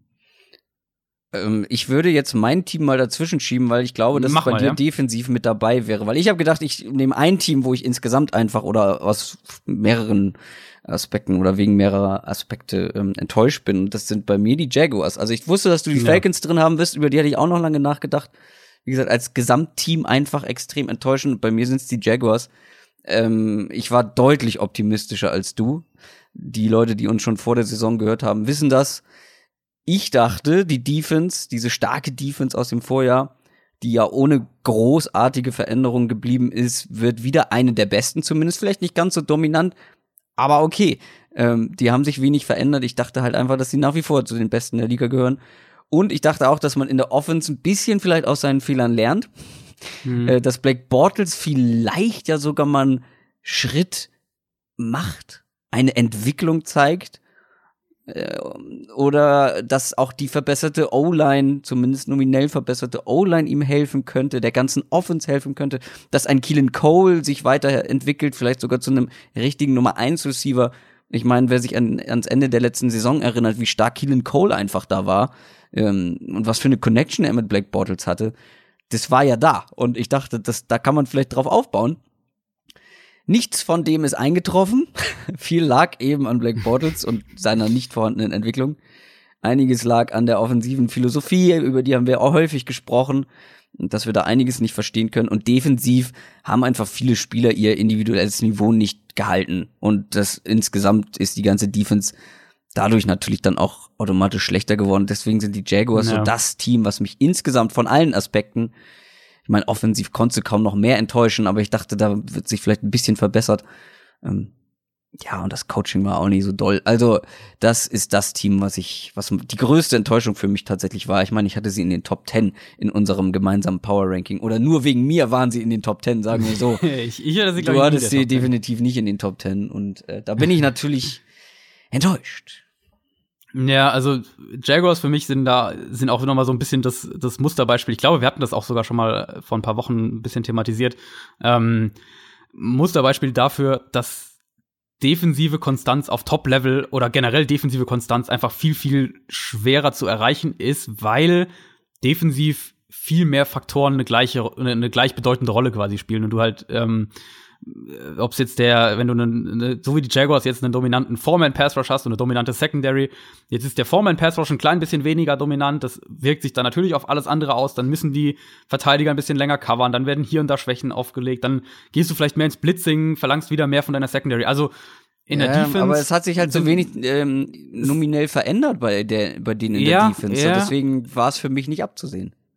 Ja, aber du hast, du hast natürlich auch, also einmal individuelle Leistungsschwankungen einfach bei Spielern von Jahr zu Jahr und ähm, bei den Jaguars ja Beispiel, also reicht ja, wenn dann eben so Kleinigkeiten sind. Und du hast, hast ja gesagt, so die, die, auch die, also individuell, die Cornerbacks waren nicht so gut wie das Jahr davor und der Pass Rush war nicht ganz so gut. Also viel mehr Faktoren halt, die so eine Defense dann die in der Defense so ein paar Prozentpunkte wegnehmen können. Und das macht dann, das spielt eine viel größere Rolle eben als in der Offense, wo vor allem Offensive Line und Quarterback die ja. zentralen Faktoren sind. Ähm, also Jaguars habe ich aber auf jeden Fall auch, hatte ich mir auch aufgeschrieben als defensiv. Und ich habe die Cardinals auch als Defensiventtäuschung aufgeschrieben, weil wenn man sich mhm. anschaut, wie was an sich da immer noch für individuelles Potenzial vorhanden ist und sich auch anschaut, wie die die Saison davor gespielt haben, mhm. ähm, dann kommt ein defensiver Headcoach und du äh, hast eigentlich die Idee, dass, dass die Defense, dass vielleicht die Offense schlechter wird, aber die Defense sich noch verbessert und, und äh, war ja dann gerade gegen den Run, war die ja so schwach, dass das äh, auch, ja, auch eine große Rolle gespielt hat. Also wir, wir sagen ja, Run-Game ist nicht so wichtig wie das Passing-Game, aber wenn du halt defensiv katastrophal bist gegen den Run, dann, dann spielt es auch eine Rolle. Und das haben wir na, bei den Cardinals dieses Jahr gesehen. Hast du sonst noch Teams, die du da noch mit reinbringen willst? Sonst würde ich die nächste Frage nehmen. Ich hatte noch ein paar aufgeschrieben, aber es war, also das waren meine vier Top-Kandidaten. Ich fand die Packers offensiv auch enttäuschend. Packers habe ich tatsächlich auch lange überlegt. Nicht nur, ja. tatsächlich nicht nur offensiv. Die haben so viele, so viel junges Talent in der Defensive gehabt, habe ich ja. mir auch ein bisschen ja. mehr erhofft. Ja, Lions hatte ich noch für die Offense mhm, und da gefällt mir auch der Weg gar nicht, wo die hingehen, ähm, was man da so hört, wen die so, wen die jetzt als Offensive Coordinator geholt haben, dass die äh, werden, glaube ich, noch viel krasser in die Run- Richtung gehen, wo ich sage, wieso das, wieso, wenn du Matthew Stafford als dein Quarterback ja. hast, ähm, also die gehören da sich auch dazu. Beth Eater fragt, die Offense spielt ja in der modernen NFL eine immer wichtigere Rolle. Glaubt ihr, dass die Teams das bei der Verteilung des Salary Caps stärker berücksichtigen sollten, beziehungsweise dass es in Zukunft öfter Deals wie den von Cooks, Brandon Cooks, äh, zu den Rams gibt? Ähm, ich lasse auch dich da auch zuerst antworten. Ich möchte nur eine Anmerkung vorher machen. Ich finde den Cooks Trade ein relativ schlechtes Beispiel ähm, dafür, weil ihn ein Team gemacht hat, das dieses Jahr, wir haben gerade schon drüber gesprochen, dass dieses Jahr angreifen wollte und all in gegangen ist und ja auch eben defensiv extrem teure Moves gemacht hat. Also das Team an sich hat einfach sehr teure Moves in der Offseason, mhm. in der letzten mhm. gemacht und deswegen finde ich diesen, also das ist, na klar war Brandon Cooks ein teurer Trade, so. Ähm, aber das Team hat es halt eben auch defensiv gemacht. Deswegen ist, sticht das für mich jetzt nicht als Argument für ähm, mehr Salary Cap für die Offense heraus. Also ich glaube, man kann es in zwei Kategorien ähm, unterteilen und dann, dann würde ich die Frage auch ein bisschen in die Richtung einfach deuten, dass du sagst, Teams werden generell aggressiver und dann passt da natürlich sowas wie der Mhm. Cooks Trade Ja. mit rein. Ähm, das sehen wir, denke ich schon. Ich habe es ja vorhin schon angesprochen bei den Chiefs beim Offseason-Ausblick, dass GMs aggressiver werden in den letzten Jahren. Vor allem eben waren es ja die, die Eagles, die Patriots sowieso. Patriots sind ja ein Team schon seit Jahren, das, das äh, regelmäßig die meisten Trades irgendwie macht. Äh, dann die Rams jetzt natürlich. Und was in der NFL funktioniert, wird früher oder später kopiert. Das ist einfach so. Und deswegen vermute ich eben auch, dass die Chiefs jetzt in die Richtung gehen werden, dass äh, vielleicht die Browns in die Richtung gehen werden, die ja jetzt auch Baker Mayfield auf dem günstigen Vertrag und viel Cap Space und viel Potenzial haben. Die Jets vielleicht auch. Also, dass Teams das mehr und mehr noch machen werden. Ähm, und dass Teams auch mehr Möglichkeiten haben, um es zu machen. Also, wir haben den konstant wachsenden Cap Space. Wir haben generell so ein bisschen einen anderen Ansatz in der Kaderzusammenstellung, also dass Free Agency, Free Agents wieder auch eine größere Rolle spielen, weil du eben auch mehr finanziellen Spielraum hast. Also Teams haben eben auch die Möglichkeit, um aggressiver zu sein und viele wollen auch aggressiver sein. Und deswegen glaube ich, dass wir solche Trades, solche wie jetzt den Brandon Cooks Trade, dass wir die häufiger sehen werden. Ähm, Mm, ja. Machen wir und was, weiter. Ja, okay. Wartet mal noch, was der nächste Satz ist. also ich würde jetzt zum Geld übergehen, aber wenn du noch was zu den Trades sagen willst, dann Nee, ich hätte jetzt. Nee, mach noch mal weiter. Ich mache meine Anmerkung zum okay, Schluss. okay. Ähm, was das Geld angeht, ich habe mir die, äh, weil ich das auch eine interessante Frage fand, ich habe mir dann mal die, ist natürlich nicht repräsentativ, aber ich habe mir mal die durchschnittlichen Gehälter der Positionen angeschaut. Da muss man mit Vorsicht genießen, ganz klar. Ähm, aber ich finde, ein paar Tendenzen spiegeln sich da auch wieder. Und das ist eben, dass die Top drei sind Quarterback natürlich, ist die Nummer eins. Left Tackle ist die Nummer zwei und Defensive Ends, also Pass Rusher sind die Nummer drei. Und das ist, ähm, das geht schon mal so in die Richtung, das geht dann auch so weiter. Dann kommen die Right Tackles, dann kommen die Free Safeties und die Center und dann Outside Linebacker und so weiter. Also so ein, äh, die, die durchschnittlichen Gehälter, was die Position angeht, da muss man natürlich dann immer schauen, okay, es gibt manche Positionen natürlich mehr Spieler als andere. Ähm, aber von der Tendenz her glaube ich schon, dass Teams mehr und mehr Geld in die Bereiche stecken, die das Passing Game betreffen. Und ich glaube, dass wir da auch noch einen, ähm, einen, einen krasseren Schritt in die Richtung gehen, sehen werden, dass Teams die Positionen, die den Pass konkret betreffen, priorisieren, nämlich Quarterbacks, Offensive Line, Pass Rush und Cornerbacks. Und ähm, vor allem finde ich an der Offensive Line kann man kann man sich nicht mehr leisten, sozusagen günstig ähm, zu, unterwegs zu sein. Ähm, die, die fünf Teams, die dieses Jahr am wenigsten Geld in die Offensive Lines gesteckt haben, waren Arizona, Jacksonville, Buffalo, Denver und die Giants. Und das sind abgesehen von den Broncos zum Teil, aber ansonsten waren das alles äh, Offensive Lines, die auch riesige Probleme hatten. Zum Vergleich, also die, wenn wir es mal anschauen, auf die Zahlen auch wirklich, das ist teilweise sehr eklatant. Arizona nicht mal drei Millionen für die Offensive Line, Jacksonville knapp fünf, die Bills ein bisschen über 11 Millionen.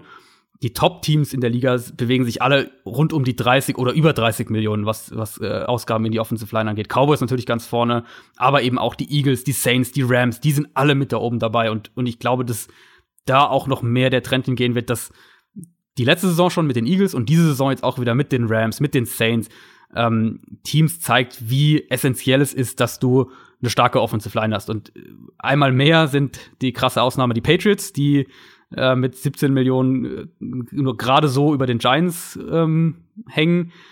Aber die haben eben zum einen ein Passspiel, in dem der Quarterback den Ball unheimlich schnell los wird.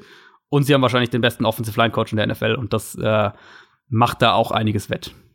Das, mein Einwand wäre gewesen, dass ich das nicht in Offense oder Defense unterscheiden würde, sondern in Spieler, die einen Impact haben von Play zu Play, vor allem im Passing Game. Wie Mhm. du schon gesagt Ja. hast, guck dir einen äh, Aaron Donald an, einen Kali Mack, die sind ja ganz oben mit dabei, was die Bezahlung angeht, oder auch die richtig starken Cornerbacks. Ähm, und deswegen würde ich gar nicht in Offense oder Defense unterscheiden, sondern eben Spieler, die das Passing Game beeinflussen. Und wie du schon gesagt hast, ähm, Genau. die O-Liner, da könnte ich mir halt auch insgesamt vorstellen, dass die mehr verdienen werden. Da geht ja auch der Trend schon ganz stark hin. Also die neuen Ja. Verträge, die gesch- abgeschlossen werden, sind ja schon sehr weit oben mit dabei. Und dann, wie gesagt, die Pass-Rusher, ne, die wirklich Genau. Play für Play einen Impact ja. im Passing Game haben und deswegen würde ich das nicht pauschal sagen, irgendwie die Offense wird wird wird ähm, wird mehr ins Salary Cap fallen, glaube ich gar nicht mal so unbedingt, sondern halt die genannten, die von dir genannten Positionen und eben wirklich diese Impact Spieler, die werden halt ähm, sich die die ganz großen Verträge nach wie vor abholen und das werden nicht nur Qu- Quarterback sein in Zukunft, sondern man sieht's ja eben schon, wer da richtig gut bezahlt wird. Nächste Frage. Lol, Lulli Fuchs. Welche jetzt gehandelten Top Free Agents werden nicht auf den Markt kommen? Kombinieren wir mit einer Frage von Chris Bürhaus. Die hottest Free Agents aus eurer Sicht und ihre möglichen Landing Spots. Ich muss zu meiner Schande gestehen, dass ich die erste Frage gar nicht beantwortet habe, dass ich mir da gar nichts aufgeschrieben habe, ähm, sondern nur die zweite. Ähm, deswegen dann mach du doch mal mal mit an. der ersten an und ich mach dann ähm, für mich die zweite oder den Spieler, den ich am hottesten finde. Also ist natürlich äh, rein spekulativ und, und schwer vorhersehbar, aber drei sind für mich vor allem so ein bisschen rausgesprungen, wo ich sage, ja, glaube ich nicht, dass ihre Teams die gehen lassen. Ja. Und da sind wir auch wieder bei ähm, Pass Rusher und, und Spieler des Passing Game beeinflussen. Ja. Das ist DeMarcus Lawrence in Absolut. Dallas. Ich glaube nicht, dass die Cowboys Lawrence gehen lassen. Das ist ähm, Jadavian Clowney bei Mhm. den Texans. Kann ich mir auch nicht vorstellen. Und es ist Frank Clark bei den Seahawks. Den sehe ich auch nicht gehen. Das wären so meine drei Was mit die die Ford? drei, wo ich gesagt habe, so, die, ja, die Ford ist halt die Frage, ob die Chiefs sagen, es ist es uns wert, ähm, weil du wirst ja wahrscheinlich, also entweder musst du sehr viel Geld in die Hand nehmen oder halt den Franchise-Tag, der dich dann dem einen Jahr limitiert. Ob sie sagen, wir investieren lieber in die Secondary oder halten die Ford. Aber Ford ist sicher auch ein Kandidat, der ähm, einer der Top-Kandidaten auch für einen Franchise-Tag ist. Beste Saison seiner Karriere gespielt, ne? War echt eine richtig starke Gutes Saison Timing. Passiert immer wieder in der NFL, dass Ja. die in ihrem Ja. Vertragsjahr die beste Saison überhaupt spielen. Äh, Das kann kein Zufall sein. Ähm, ja, ansonsten ist das natürlich spekulativ, aber da gehe ich mit. Ähm, das sind auch so drei, die mir jetzt spontan eingefallen wären, die durchaus bei ihrem Team bleiben könnten. Hottest Free Agents. Ähm, ich werde einfach mal mit denen, den ich am spannendsten finden, finde, einfach mal loslegen. Und das ist Mhm. tatsächlich äh, Livian Bell. Überraschend ein Running Back. ähm, ja, der Marcus Lawrence äh, wäre mir zu einfach gewesen. Und Livian Bell finde ich einfach spannend, weil man das Ganze aus so unterschiedlichen Aspekten sehen kann. Weil klar, ein Ja. Pass-Rusher auf dem Niveau von Lawrence, ja klar, ist der, ist der beliebt und äh, den würden viele in ihrem Team gerne haben.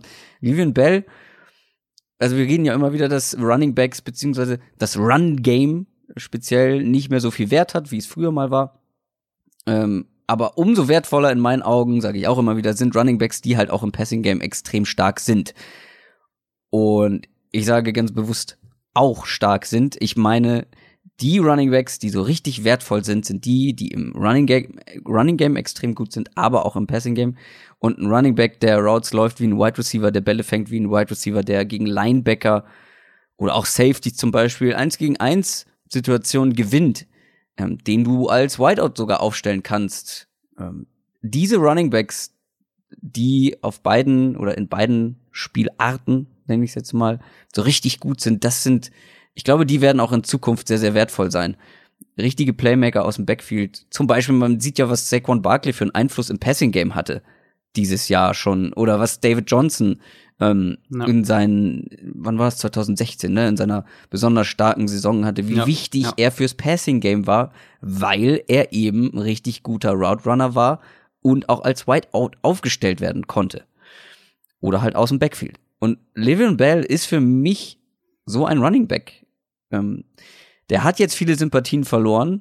Ähm, und ich glaube, bei vielen färbt das dann auch so ab, dass sie auch sein, sein Talent, ähm, wie sagt man, also geringer sehen, eben weil die Sympathien so nachgelassen haben. Ich glaube, das ist automatisch, dass das passiert. Man, man schätzt ihn nicht mehr ganz so hoch ein. Ähm, aber das interessiert ja NFL-Teams nicht. Ähm, und da ist halt die Frage, und da bin ich sehr gespannt, welches Team Ja, wollte ich dich gerade fragen. ist bereit, ihn zu, zu bezahlen, weil dass Mhm. er viel Geld haben will, ist bekannt. Ich glaube, dass er vielen, vielen Offenses helfen würde in der NFL. Es ist halt nur die Frage, wer ist bereit, das zu tun. Ähm, Ja, gibt's, gibt's ein Team, ne, das ihm wirklich so viel gibt. Also ich glaube, dass Bell unterm Strich ähm, irgendwann im Laufe jetzt der nächsten Wochen und, und Monate dann ähm, merkt, dass er ein bisschen von seinen Forderungen runtergehen muss. Also ich glaube nicht, dass es ein Team gibt, was wirklich seine Vorstellung da erfüllt finanziell. Ich hatte letztes Jahr schon meine zwei Favoriten Ende der Saison ähm, im Dezember und dabei bleibe ich eigentlich auch. Also für mich sind die Jets der, der erste Favorit. Die Jets sind mein Top-Kandidat für Mhm. Bell. Wenn es die Jets nicht werden, dann habe ich immer noch auch die Texans auf dem ich habe es genau andersrum. Für mich sind die Texans Okay. tatsächlich der Top-Favorit. Die haben als oberste Prio die O-Line. In die Mhm. müssen sie investieren, in welcher Form auch Ja. immer. Aber wenn sie das in den Griff kriegen, wenn sie da was machen, dann könnte Bell so ein richtig wertvolles Puzzlestück in dieser Offense sein. Wir sprechen ja immer davon, ne, nur Hopkins und Watson zu zweit und wenn, jetzt stell dir einfach mal vor, ein Livian Bell aus dem Backfield dabei. Einfach so ein Spieler, den du ja, als Defense Coordinator, du musst in jedem Play drauf achten, weil sonst zerstört er dich. Klar, die O-Line ist das Wichtigste für die Texans, aber dann ähm, in der Defense ist man grundsätzlich ganz gut aufgestellt, ähm, wenn man, vor allem wenn man Clowny auch noch hält, ähm, da hat man sehr viel Potenzial, äh, sehr viel Qualität. Aber in der Offense könnte Bell für mich bei den Texans echt ein ganz, ganz interessanter Faktor werden.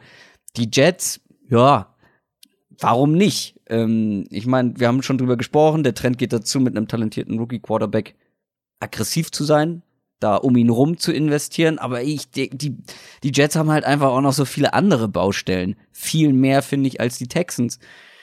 Deswegen weiß ich nicht, wollen sie so einen großen Teil für einen Running Back ausgeben? Das wäre so meine, wären meine Zweifel, die ich bei den Jets hätte, mhm. die ich eben bei den Texans nicht unbedingt habe. Beide haben viel Cap Space, glaube ich, ja, beide Teams. Ja. Ähm, also ich sehe da die Texans tatsächlich, oder da würde ich ihn tatsächlich am liebsten sehen. Und ja, die Colts werden immer viel genannt, das glaube ich aber nicht. Das passt, finde ich, nicht so in die Philosophie, wie, also sie, Colts, wie die den Roster Colts, aufbauen. Ja. Äh, nee, und die haben, würde ich fast komplett ausschließen. Ja, genau. Und sie haben auch, sind wir ehrlich, kein Need auf Running Back. Ähm, nee. Marlon Mack ist ein überdurchschnittlicher Running Back, finde ich. Ich würde ihn jetzt nicht nach ganz oben hier, aber er ist schon gut. Ähm, und dann hat man eben auch noch zwei Rookies dahinter, wo Nahim Heinz zumindest im Passing Game immer besser geworden ist im Laufe der Saison, immer wichtiger geworden ist. Weißt du, was aber richtig sneaky sein könnte? Woran ich zwar selber nicht glaube, jetzt, aber ich will das Team einfach noch mal bei Livian Bell mit ins, in, mitbringen. Ich, finanziell auch nicht so denkbar. Äh, also da kommt dann, ja, Bell ist jemand, der eher nach eher fürs Geld spielt und nicht für Titel. Das, sonst würde er wäre auch bei den Steelers geblieben, glaube ich. Aber weißt du, was richtig brutal wäre? Die Chiefs. Oder? Stell ja, dir mal vor. Oh, diese Offense und dann noch ein Livian Bell im Backfield. Puh. Aber die, ja, die Chiefs sind natürlich das, das klassische Beispiel dafür, dass die, dass ähm, Bell dich natürlich besser macht, aber du das Geld halt wesentlich ja, besser in die Secondary investierst. Natürlich. Also für mich wäre schön. Ich ich finde ich find's echt gar nicht so leicht mit Bell, weil wenn man ich, wenn man die Teams halt mal durchgeht und dann alle mal rausstreicht, die jetzt entweder gerade einen Erstrunden-Pick in Running Back investiert haben oder einen, einen Running Back es gibt teuer, nicht viele. einen tollen nee. Vertrag geben. Genau, es gibt nicht so viele, nee. ähm, wo wir dann und deswegen glaube ich auch, dass Bell finanziell nicht ansatzweise an das rankommen wird, was er sich vorstellt. Und ich bin extrem gespannt, was für ein Vertrag es dann äh, im Endeffekt wird. Aber also für mich sind es, wenn ich jetzt raten, wenn ich tippen müsste, würde ich auf die Jets tippen. Texans wären so meine andere Option. Ähm, wenn wenn ich mal noch auf den auf den Free Agency Markt schaue, dann ich schaue natürlich, so wie du immer auf die Running Backs schaust, schaue ich zuerst auf die Quarterbacks. Ja. Und da finde ich gibt's vor allem zwei echt spannende Namen und das wäre dann einmal Bridgewater, wenn wir jetzt davon ausgehen, dass der nicht in New Orleans bleibt und ähm, es wäre Nick Foles, wo wir davon ausgehen, dass er nicht in Philadelphia bleibt. Die Eagles könnten ja theoretisch eine Vertragsoption ziehen, die wäre aber extrem teuer. Die würde, glaube ich, um die 20 Millionen kosten. Also das werden sie nicht machen, es sei denn, es ergibt sich eine Trade-Option. Also dass sie sagen, ja. wir ziehen die Option und, und traden ihn dann ähm, direkt. Äh, wird ja kein Team so würde sagen, ja, wir wollen ihn traden, ähm, wenn sie wissen, dass er Free Agent werden würde. Ja, gut, das ist natürlich die Frage, ja. ne? Weil wenn du, wenn du hast die, die Team, du hast die Option, die Vertragsoption für 20 Millionen.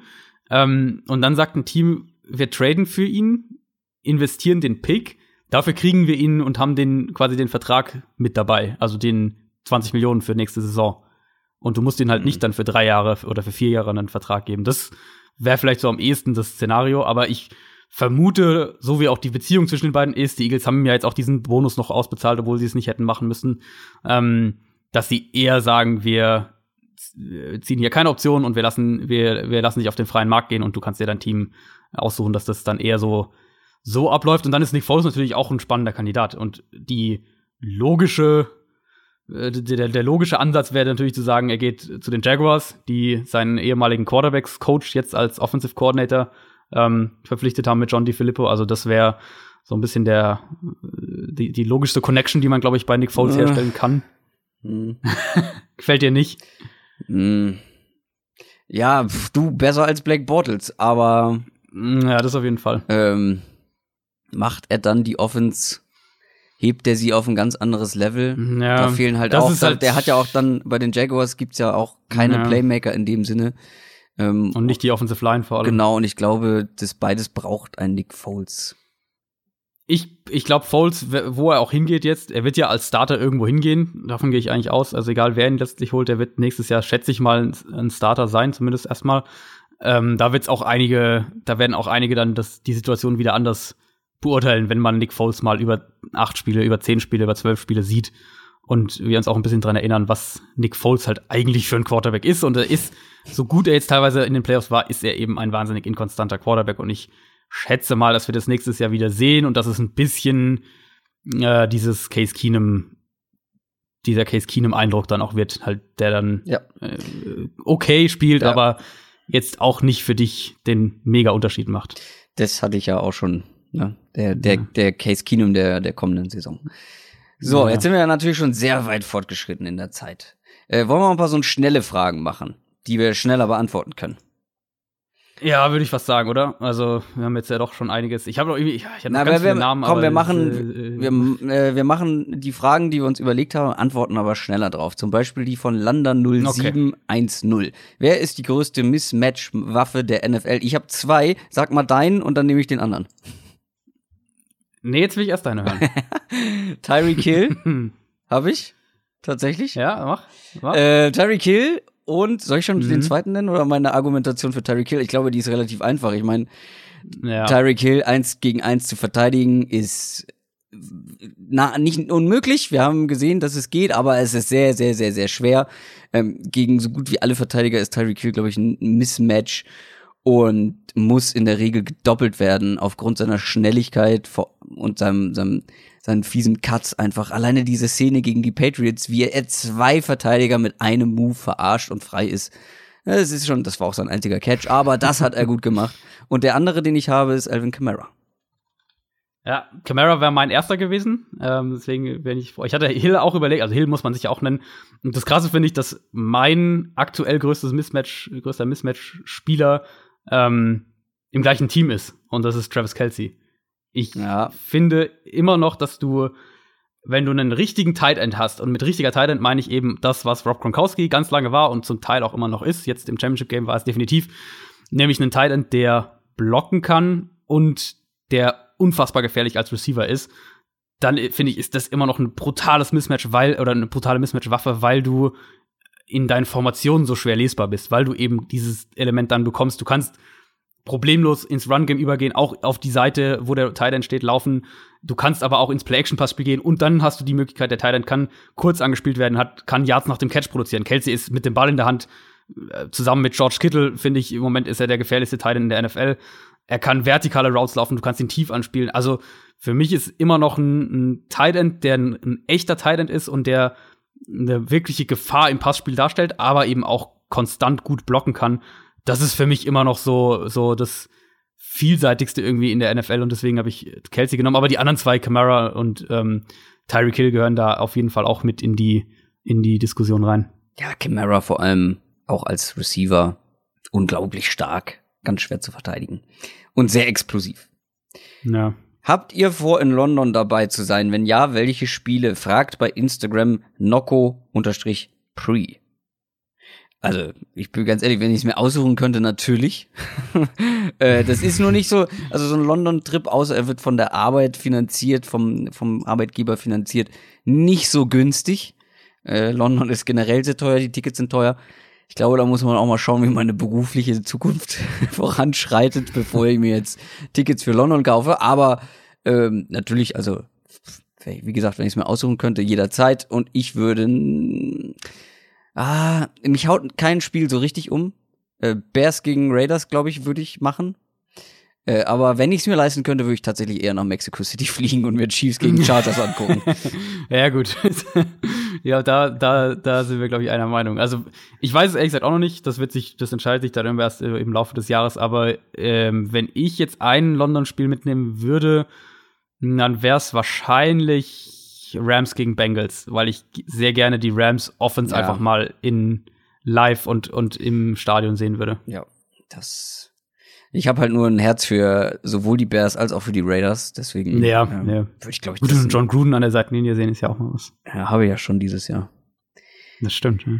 Ja, das war toll. Ähm, Iron Mike 92 fragt bei Instagram, macht ihr einen Mock-Draft?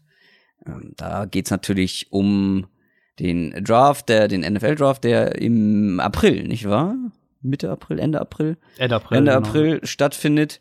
Ähm, wir haben letztes Jahr einen Mini-Mock-Draft gemacht. Ich glaube, die Top 10 haben wir gemacht. Das war unsere allererste Folge, ne? Ich Hm, glaube was? schon. Ja, die erste oder die zweite, eins von Ich beiden. glaube, es ja. war sogar die allererste. Ähm, ich denke schon, dass wir einen machen, oder? Aber dann Ja. erst, wenn es Sinn ergibt und nicht schon jetzt, weil es kommt noch die Free Agency.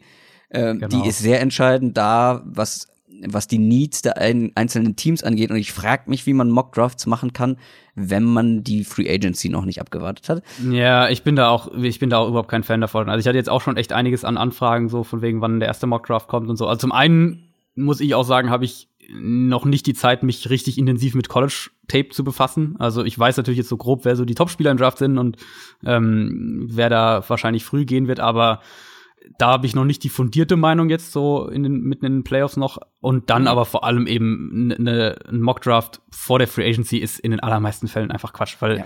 wir haben es jetzt ja gerade gesagt und wir haben jetzt ja, wir haben jetzt ja wirklich nur einen, einen Bruchteil der Spieler, da haben wir die Free Agent, die Top Free Agent äh, sein werden. Da haben wir jetzt ja noch gar nicht hier einen Spieler wie Earl Thomas oder, oder Grady Jarrett von den Falcons oder Sue bei den Rams. Also da gibt's ja wirklich unheimlich viele Spieler, die dann das Team wechseln werden, vermutlich. Ähm, und äh, wo, wo dann die ganze Lage kommt, die ganze Situation ganz anders aussieht. Wir Ja. werden, wie gesagt, auch wahrscheinlich wieder irgendwie ein, zwei Trades noch sehen. Und zwar nicht nur Pick-Trades, sondern eben auch Spieler, die für Picks getradet werden. Also das ein, das ist eben dieser so ein Brandon Cooks ähnlicher Trade. Und dann sind also schaut euch ruhig mal Mockdrafts an aus dem Februar und Januar letzten Jahres und dann guckt, wie viel davon im Anfang April schon völlig, völlig hinfällig war. Also die Drafts sehe ich jetzt anfangen, sich mit College-Spielern richtig zu befassen, klar, aber Mockdrafts dann ab, äh, ab Ende März. Ich bin schon sehr fleißig tatsächlich. Ich bin schon sehr, sehr fleißig sehr am gut. Gucken. Du bist schon wieder mitten in den Running Backs, gell? Ich, ja, ja, ich habe mit denen angefangen und bei denen bin ich echt schon gut weit gekommen. Ähm, da habe ich echt schon einige Tapes gesehen, muss ich ganz ehrlich sagen. Ähm, die finde ich halt auch am spannendsten, aber ich wollte dieses Jahr, ähm, weil das ja auch das erste Jahr für mich ist, wo ich ähm, quasi Mhm. mit dem Podcast diesen Output habe und vorher hat es für mich nicht so richtig Sinn gemacht, sich College-Tapes anzugucken. Ähm, mir macht das richtig viel Spaß äh, und Running Backs umso mehr, aber ich habe auch schon, also ich klapper so nebenbei die Top-Spieler alle ab, so, ne? Ähm, Mhm, mhm.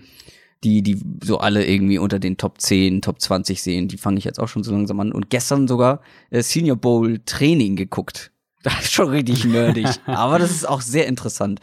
Ähm, wie ein John Gruden war gestern, hat mit den Quarterbacks gesprochen. Mhm. Ähm, und wie der den einfach so äh, Plays um die Ohren knallt, ja. wo du kein Wort verstehst. Und die einmal sagen, nicken und zu ihren Teammates gehen und die auch alle nicken und dann wird das Play gemacht. Und ähm, wie John Gruden sie auch testet und den wirklich auch so ein paar Äh, komplizierte Dinge klar. um die Ohren haut, um zu gucken, wie aufnahmefähig sind sie. Äh, Das ist schon echt spannend zu sehen, finde ich, finde ich spannend. Aber hast, hast du Hm? hast du Gruden danach gehört? Das fand ich nämlich eigentlich auch echt spannend. ne, ich bin, Ähm. ich bin irgendwann ins Bett gegangen, es war so spät. Also, ja gut, ich habe es heute Morgen Ach so. auch erst gelesen. Aber er hat ähm, nach dem, danach wohl hat er irgendwas in die Richtung gesagt, ähm, ich kann jetzt das Zitat nicht wörtlich wiedergeben, aber es war auf jeden Fall in die Richtung, dass äh, wenn man sich anschaut, wie halt so ein Quarterback wie zum Beispiel Drew Brees Erfolg in der Liga hat und ich weiß nicht, ob auch Wilson noch, Russell Wilson noch ähm, als Beispiel angebracht hat, dass er als als Coach und und und als Quarterback ähm, ja Scout mehr oder weniger ja auch über viele Jahre hat er Guru. ja ganz lange auch mit Quarterbacks gearbeitet. Guru, genau. Ähm, dass er mittlerweile keinen keinen Wert mehr auf die Größe des Quarterbacks legt. Kyler Und das Murray. fand ich schon eine eine sehr, ja, genau, eine sehr interessante Aussage. Natürlich einmal mit Kyler Murray als Option im Draft, aber auch generell Gruden ja einer der äh, äh, Coaches, die wir gerne mal als so ein bisschen Ja. ähm, rückständig Ja, auch äh, und auch so rüberkam eben. Ähm, dass die Aussage geht mal so ein bisschen ins Gegenteil. Und da sind wir natürlich sehr gespannt, wie sich auch die Quarterback-Klasse entwickelt. Also ich bin auch, das ist auch bei mir einfach so, dass der Fokus dann auf Quarterbacks oft liegt und dann gehe ich ähm, meistens zuerst so die Top 6 bis 8 Quarterbacks im Draft durch und dann ähm, danach schaue ich dann nach welcher Position ich weitermache. Aber Quarterbacks sind bei mir meistens die erste Priorität. Wie sieht eure Off-Season-Planung aus? Haben mehrere Leute, glaube ich, gefragt. Ja, ähm, ja, die kamen ganz häufig. Ja, die kamen häufiger. Also, wir planen auf jeden Fall ein kleines Saison-Recap, wo wir nochmal zurückschauen und eine kleine, wollen wir schon verraten? Naja, wir verraten nur, dass es eine kleine Award-Verleihung geben wird, ja. die schon einen gewissen Ernst hat und ein, eine analytische Wertigkeit, aber auch mit so einem kleinen Augenzwinkern betrachtet werden kann. Dass man so ein paar andere Kategorien mal reinnimmt als bester Offense-Spieler, bester Defense-Spieler. Sowas in die Richtung planen wir. Dann äh, gucken wir natürlich jede Woche auf die Free Agency, logisch. Und äh, genau. fangen dann auch irgendwann an, äh, euch die einzelnen, ähm, ja, die, die Draft-Klasse vorzustellen würde ich mal meinen. Genau. Also so die Positionsgruppen, ähm, da die stärksten oder interessantesten Spieler mal vorstellen, wenn wir uns damit beschäftigt haben. Da haben wir zum Glück ja noch ein paar Wochen Zeit, um das zu machen. Und ich denke, danach gehen wir ja wieder in die Division, Divisional Previews sozusagen, was wir ja letztes Jahr auch zum Start im Grunde gemacht haben. Ja, ähm, ja. das ist auf jeden Fall so das grobe. Genauer haben wir auch noch gar nicht drüber gesprochen. Genau, nee, also das, äh, aber vom grundsätzlichen ja. her wird es sicher so ähnlich sein. Aber bis, also im Prinzip bis Anfang Mai ist es ja, ist der NFL-Kalender ja noch ja. eigentlich relativ vollgepackt. Also man hat natürlich jetzt den, den Super Bowl in zehn Tagen, aber danach geht's ja eigentlich direkt los mit Free Agency Gerüchten und dann also Free Agency fängt ja, ich glaube, fünf Wochen nach dem Super Bowl an. Und die fünf Wochen sind meistens dann auch schon relativ vollgepackt mit, äh, was, wer könnte wohin gehen und wer trifft sich mit wem und so weiter und so fort. Und ähm, sobald eigentlich die Free Agency, die hatten wir natürlich jetzt letztes Jahr noch nicht, das heißt, das, die machen wir jetzt dann zum ersten Mal so im Podcast. Ähm, aber sobald das dann, das so nach ein, zwei Wochen dann so langsam ausläuft, dann hast du ja noch mal vier Wochen, wo echt alles auf den Draft gerichtet ist. Ähm, und dann ja, erst so ab Mai ist dann ja, die fängt ja die ruhigere Phase an, aber bis, bis Anfang Mai ist auf jeden Fall äh, volles Programm. Zu guter Letzt habe ich eine Überraschungsfrage für dich. Von Stimmt, die Überraschungsfrage habe ich schon wieder vergessen. Die kennst du nicht, deswegen äh, heißt sie nee, nee, Überraschungsfrage. Genau, ich habe hab vergessen, ich hab aber ich habe sie dir schon angekündigt, genau, von Max ja. bei Instagram gestellt. Wann wird Adrian Coach Schrägstrich Analyst in der NFL? ja, sag doch mal, Adrian. Sie sind da die Initiativbewerbung schon rausgeschickt. Ich, ich wollte mich ja in Cincinnati bewerben, als die irgendwie so anscheinend niemand zu denen wollte, aber mhm. jetzt haben die ja doch einen. nee, also ich hoffe, ich hoffe, dass ich, ähm, dass ich weiter noch, vielleicht auch noch ein bisschen mehr nächstes Jahr mal schauen bei The Zone machen kann, aber ähm, sobald es da irgendwas Konkretes gibt, werde ich es auf jeden mhm. Fall veröffentlichen. Mhm. So, und jetzt die Auflösung unseres Teasers von, vom Beginn zum Pro Bowl. Der findet ja dieses Wochenende statt. Wir interessieren uns. Hab ich auch schon wieder vergessen. Ja. ich nicht. Ähm, ja. Das ist die gute Radioschule. Da wird kein Teaser äh. nicht aufgelöst. Der Pro Bowl interessiert uns nicht, sind wir ganz ehrlich, finden wir relativ unspannend. Deswegen die Frage, die wir uns selber stellen, wer gewinnt den Pro Bowl? Und ganz ehrlich, du hast mir noch geschrieben, du musst erstmal nachgucken, wie da, ähm, welche Aufteilung es da jetzt gibt. Äh, ja, das war ja mal irgendwie eine Zeit lang dieses Team, wo irgendwelche ehemaligen Spieler dann Teams zusammengestellt haben. Aber so ist es nicht mehr, weiß ich jetzt, sondern jetzt ist es wieder AFC gegen NFC. Ja, wer gewinnt denn? Ähm, ich sag jetzt einfach mal die NFC mit 34 zu 31. Ja, dann sag ich doch natürlich die AFC. Let's go. Stark. Äh, mit mh, mm, 30 zu 21. Keine Ahnung. Eigentlich, also, nein, also wenn ihr, wenn ihr da irgendeinen Unterhaltungswert rausziehen wollt, ich glaube ab Donnerstag, wenn ich mich jetzt nicht komplett täusche sogar, also ab heute, wenn ihr die Folge hört, äh, Donnerstag oder Freitag, eins von beidem, da fangen diese ganzen Skill-Challenges an. Ja, dann gucke ich echt werden, über Senior Bowl-Training. Äh, mehr das ist auch völlig richtig. Das ist, ist völlig richtig, aber wenn ihr irgendeinen Unterhaltungswert aus dem Pro Bowl ziehen wollt, dann ähm, schaut euch lieber das an. Das ist in den allermeisten Fällen deutlich kurzweiliger noch als das Pro Bowl-Spiel. Also wenn ihr das, den Pro Bowl, wir haben jetzt sicher auch viele Hörer, die zum ersten Mal dabei sind und so und, und vielleicht auch von anderen Sportarten können, kommen. Ähm, da sind auch im US-Sport die All-Star-Games von NHL und so sind meistens deutlich besser. Der Pro Bowl in der NFL ist echt ein Spiel, was man sich nicht anschauen muss. Ihr merkt, die großen Pro Bowl-Fans sind am Werke hier bei Downset Talk und das soll es dann auch gewesen sein für diese Folge. Die war sehr, sehr lang. Ähm, ihr habt einiges zu hören. Respekt ja. an die Leute, die jetzt noch zum bitteren Ende mit dabei sind. Wir haben den Teaser aufgelöst zum Pro Bowl. Wir werden ihn nicht gucken, wie ihr gehört habt, aber dafür werden wir uns nächste Woche dann wieder hören mit einer ganz ausführlichen Super Bowl Preview. Ich verabschiede mich, wünsche euch eine schöne Woche und bis dahin. Tschüss. Macht's gut. Ciao, ciao.